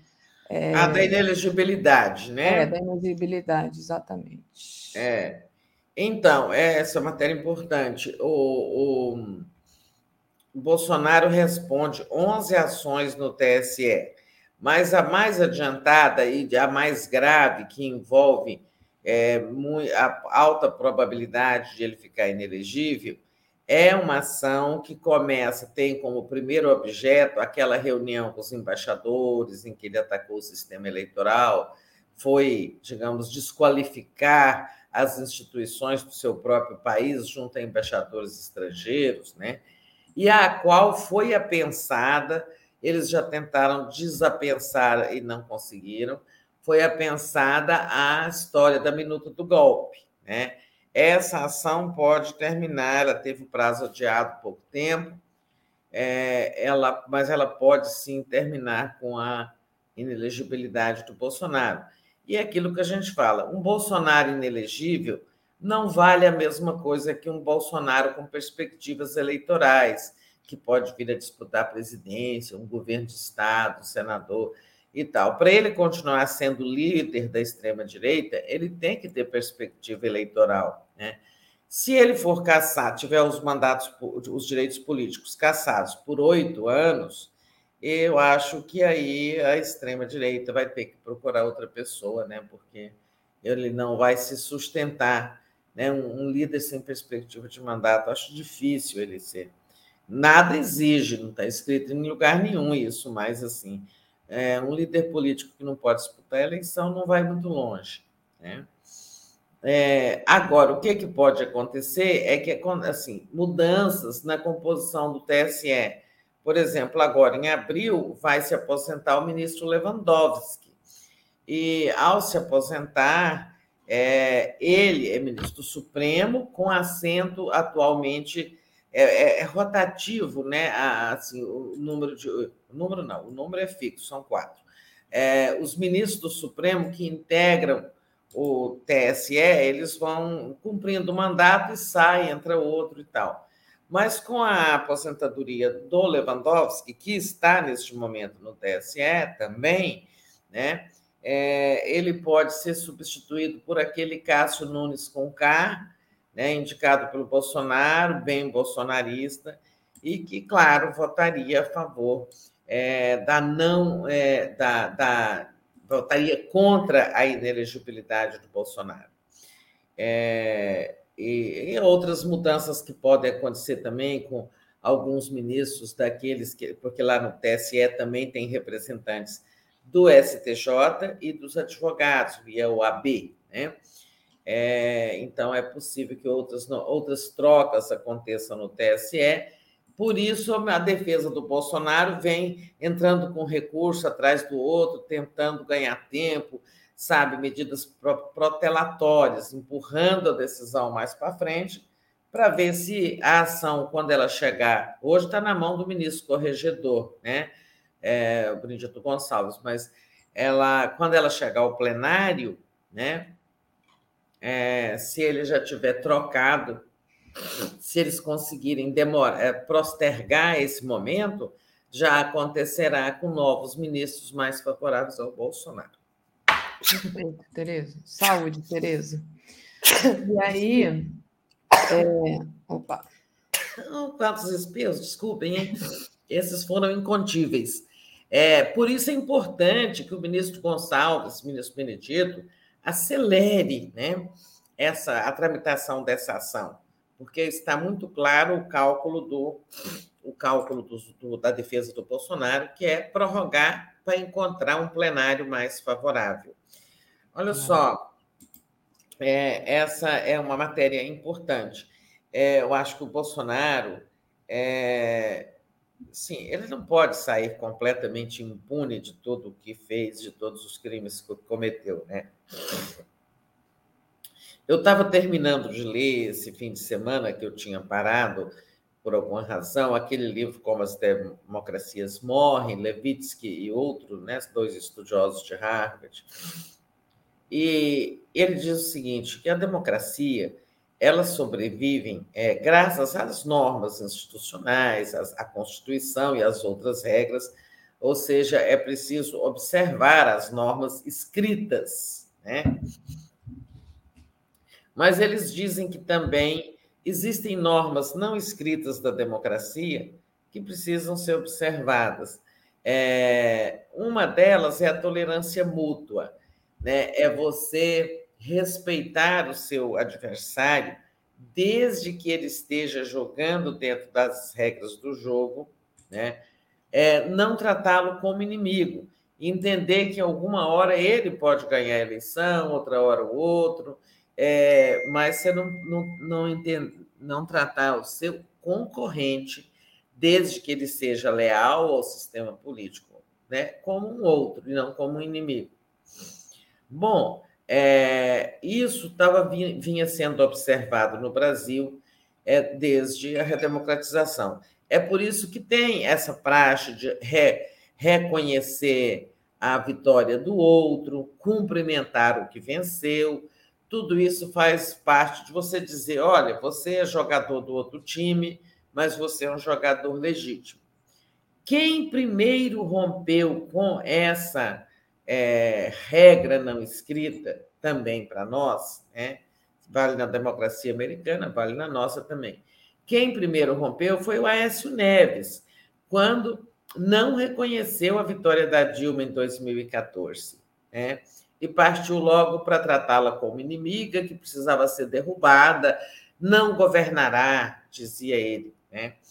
E ali ele rompeu com a chamada regra da tolerância mútua, porque a, a Dilma era uma adversária leal, né? os dois eram adversários leais à Constituição. Né? É, Supunha-se que eram. Né? Mas o, Bolso, o, o, Aécio, ao não aceitar insurgir-se contra a vitória da Dilma, ele violou essa norma. Tá? É, o Bolsonaro é, ele não é um, um, um jogador leal ao sistema político, né? à Constituição. Por isso, não se pode ter, é, sabe, é, tolerância mútua com ele. Né? Ele não respeitou as instituições. Com ele não dá para ter tolerância. Né? A outra coisa, a segunda regra não escrita que eles apontam é o comedimento.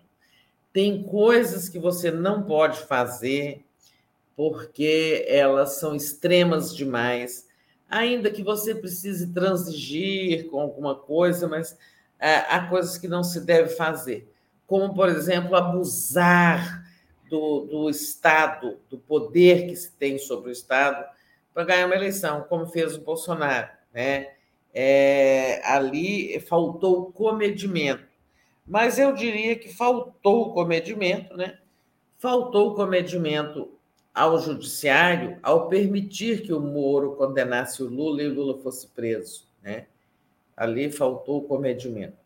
Eu estou dizendo essas coisas para dizer o seguinte: com o, Lula, com o Bolsonaro não se pode ter tolerância nem comedimento. São regras da democracia, regras não escritas, mas elas devem ser aplicadas àqueles que jogam o jogo leal, né? observam as regras e tal. Não para quem tenta o tempo todo subverter o sistema político e para quem, inclusive, tentou é, esteve atrás de tantos planos golpistas, né?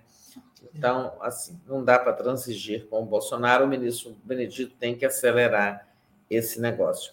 É, essa tramitação dessa ação lá, que está lá nas, tendo, ele, tendo ele como relator. Olha só, é, eu vejo agora de manhã no noticiário que aconteceu deslizamento, aconteceram deslizamentos, deslizamentos de terra por conta de chuvas em Manaus e oito pessoas morreram. Então, isso, depois da gente ter passado dias falando dos temporais e das mortes, de toda essa tragédia no litoral norte de São Paulo, né? o governo anunciou, Lula cobrou um plano para exatamente, sabe, ver se livra o Brasil dessas notícias frequentes sobre esse tipo de é, ocorrências naturais e que vão se tornar cada vez mais frequentes na medida em que o clima está mudando, nós vamos ter mais eventos extremos, né?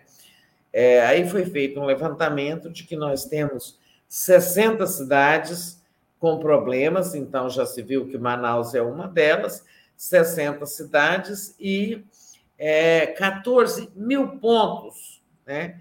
Onde vivem, é, onde pessoas, é, comunidades vivem em situação de vulnerabilidade. É, eu acredito que o Lula vai cobrar mais pressa no lançamento desse plano né, de contenção dos desastres naturais. Né? Esse negócio de Manaus aí. teve também, depois do litoral norte de São Paulo, teve problema também lá em Belém, né? se não em Belém, na cidade próxima, né, assim, no estado do Pará. É, é uma constante no Brasil, fora as coisas menores, ocorrências menores, em lugares mais remotos que a gente não fica sabendo. Né? Então, acho que o governo vai responder isso aí pedindo mais pressa. Né? Olha, a Polícia Rodoviária Federal é, quero dizer assim, o sujeito da frase não é a Polícia Rodoviária, é o ministro Flávio Dino, né, está agora nomeando os superintendentes da Polícia Rodoviária Federal em é, todos os estados. Né? Há, há um, houve um movimento de policiais rodoviários, um abaixo-assinado, um manifesto, dizendo que eles se envergonham de como foi a atuação né, engajada, sabe, ideológica, politicamente alinhada com governos e não independente da Polícia Rodoviária durante o governo Bolsonaro. Então, agora que ela vai ser remodelada, né, é, quer dizer, remolada, desaparelhada, despolitizada, é muito importante a gente ter uma polícia rodoviária, assim como a Polícia Federal, né, assim como uma ABIN, que não estão a serviço do projeto político de ninguém, de nenhum presidente, de nenhum candidato, né? É, então é muito é muito importante isso na democracia, a independência desse tipo de órgãos, porque não é só para aplicar multa na estrada, verificar a velocidade. A polícia rodoviária ela ela ela digamos tem ascendência sobre a mobilidade das pessoas e em vários aspectos, a mobilidade das mercadorias também, né? Muito é uma instituição de Estado muito importante. E agora é, tem aí uma ação, uma iniciativa de procuradores para questionar a, a omissão da Polícia Rodoviária Federal sob a chefia daquele, como é que chama, né? Aquele do bolsonarista, né? É. Que, o, o, o, que permitia tudo, né? É. É, que permitiu. Era o nome dele? É, você acha aí. O, o ele, é, ele permitia, ele, ele fez aquelas operações suspeitas no dia da eleição, visando áreas onde o Lula era bem votado para prejudicar é, eleitores né, que queriam ir votar. Silvinei Vasques. É, Silvia, Silvan, Silvinei, né? É. Então, esse dito aí, é, ele permitiu aquelas paralisações, é, bloqueios de estradas em protesto contra a vitória do Lula, né? Ele fez muitas ele permitiu a entrada daqueles tantos ônibus em Brasília para, para o golpe, tentativa de golpe do dia 8 de janeiro. Mas há procuradores que estão querendo é, uma ação é, responsabilizando por omissão, né? É, no caso das, das motocicletas do Bolsonaro. As motocicletas foram um escândalo. É que a gente vai naturalizando tudo que tudo que o Bolsonaro fazia, porque ele passou e não há de voltar, mas a gente não pode esquecer e naturalizar. Não é certo aquilo, né? Uma polícia rodoviária não poderia ter permitido aquilo. O presidente da República sempre juntando centenas de apoiadores motorizados e saía por aí fazendo aquelas motocicletas, é, prejudicando o trânsito, colocando risco, em risco a vida de pessoas. Ele até sem capacete ele andou, né? violando normas e, e além do mais gastando dinheiro do erário, né? É, e isso foi uma omissão a Polícia Rodoviária permitir. E ela não só permitia, como ela também é, organizava, né?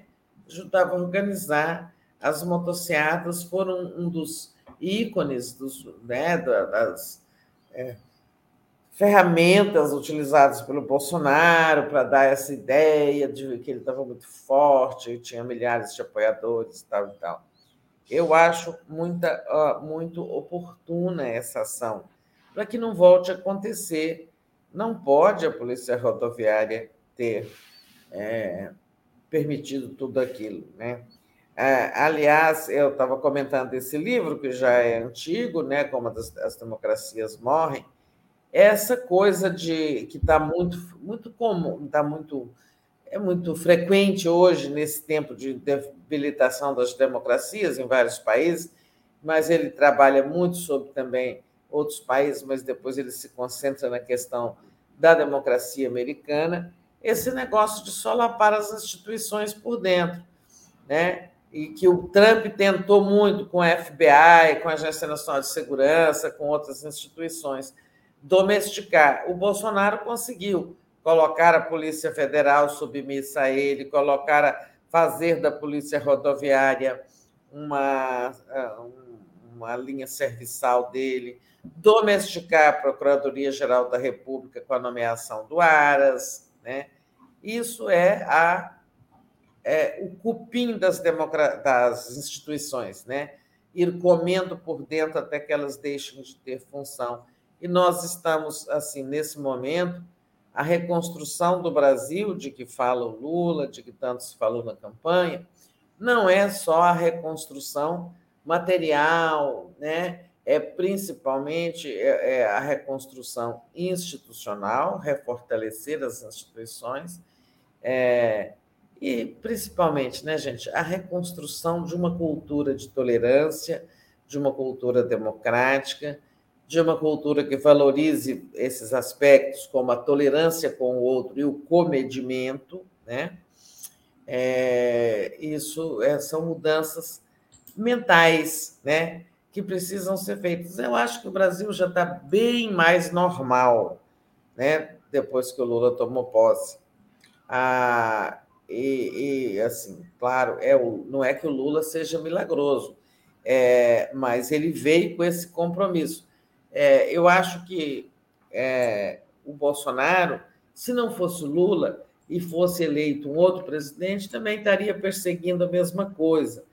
É, mas o Lula era o único com condições de é, derrotar o Bolsonaro e seu principal compromisso para atrair a frente ampla foi esse: vamos normalizar o país. Eu acho que nós já estamos bem mais normais embora ainda existam, exista muito lixo para ser varrido debaixo do tapete e muita reconstrução institucional para ser feita. Né? Mas é nesse sentido que eu vejo a reconstrução da Polícia Rodoviária federal, com as nomeações agora desses superintendentes regionais pelo ministro Flávio Dino. Perfeito. Ricardo Souza mandou um superchat para a gente. Obrigada, Ricardo. Me parece que o presente, que presente entre estados em geral remetem a símbolos nacionais. Cavalos árabes de raça são conhecidos mundialmente. Cerrar as patas foi também uma indelicadeza diplomática. Pois é, uma indelicadeza brutal, uma grosseria, uma prova de, desa, de, de desapreço pela arte também, né? É, é esse tipo de presente que é usual, né? O cavalo remetendo ali a um valor cultural, é, um, um, valor nacional da Arábia Saudita, o puro sangue árabe. Mas eu não entendi, Daphne, já conversamos sobre isso. É, eu até agora não tive uma resposta convincente sobre por que quebraram as patas do cavalo. Né? Verdade se era se as joias não foram postas dentro, por que diabos tinham que estragar aquela peça? Exato. O, a Vera Bocaiúva, nossa amiga, dá um bom dia, boa semana para gente. O Gilberto. Beijo, Gilberto Cruvinel. Circula na internet uma foto do Bento XVI, de batina branca, ao lado do Bento Albuquerque, de farda branca. Um é Bento XVI e o outro é Bento 16,5. Isso é boa. O professor Isaías, alguém roubou um banco e foi pego.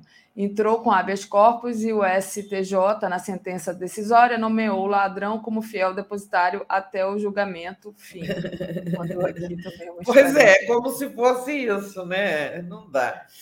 Então vamos é. ver o que, é que o Tribunal de Contas da União faz aí nas próximas horas, se ele vai realmente des, é, desautorizar a decisão do Augusto Nardes e determinar a devolução imediata das ditas joias da coroa. Tereza, a gente tem cinco minutinhos. Queria colocar uma discussão que está sendo colocada aqui, né? Que é essa daqui, olha. Proposta de impor mandatos no STF ganha apoio no Congresso e até mesmo na Corte. Pelo menos quatro ministros do STF expressaram apoio a mudança, segundo a reportagem do Globo. Né? É, então, no Congresso, o presidente do Senado, Rodrigo Pacheco, tem indicado interesse em colocar um projeto sobre o assunto em votação. Né? É, o Moraes, o Alexandre Moraes discorda da proposta de fixar mandatos de ministro do STF enfim, tá esse debate aí é, sendo colocado na sociedade. É. Né? Esse debate é uma consequência da disputa pela presidência do Senado. Como todos nós lembramos, os bolsonaristas lançaram a candidatura do Rogério Marinho, do PL. Né? E qual era a, uma das principais é, propostas do, uh, do Marinho?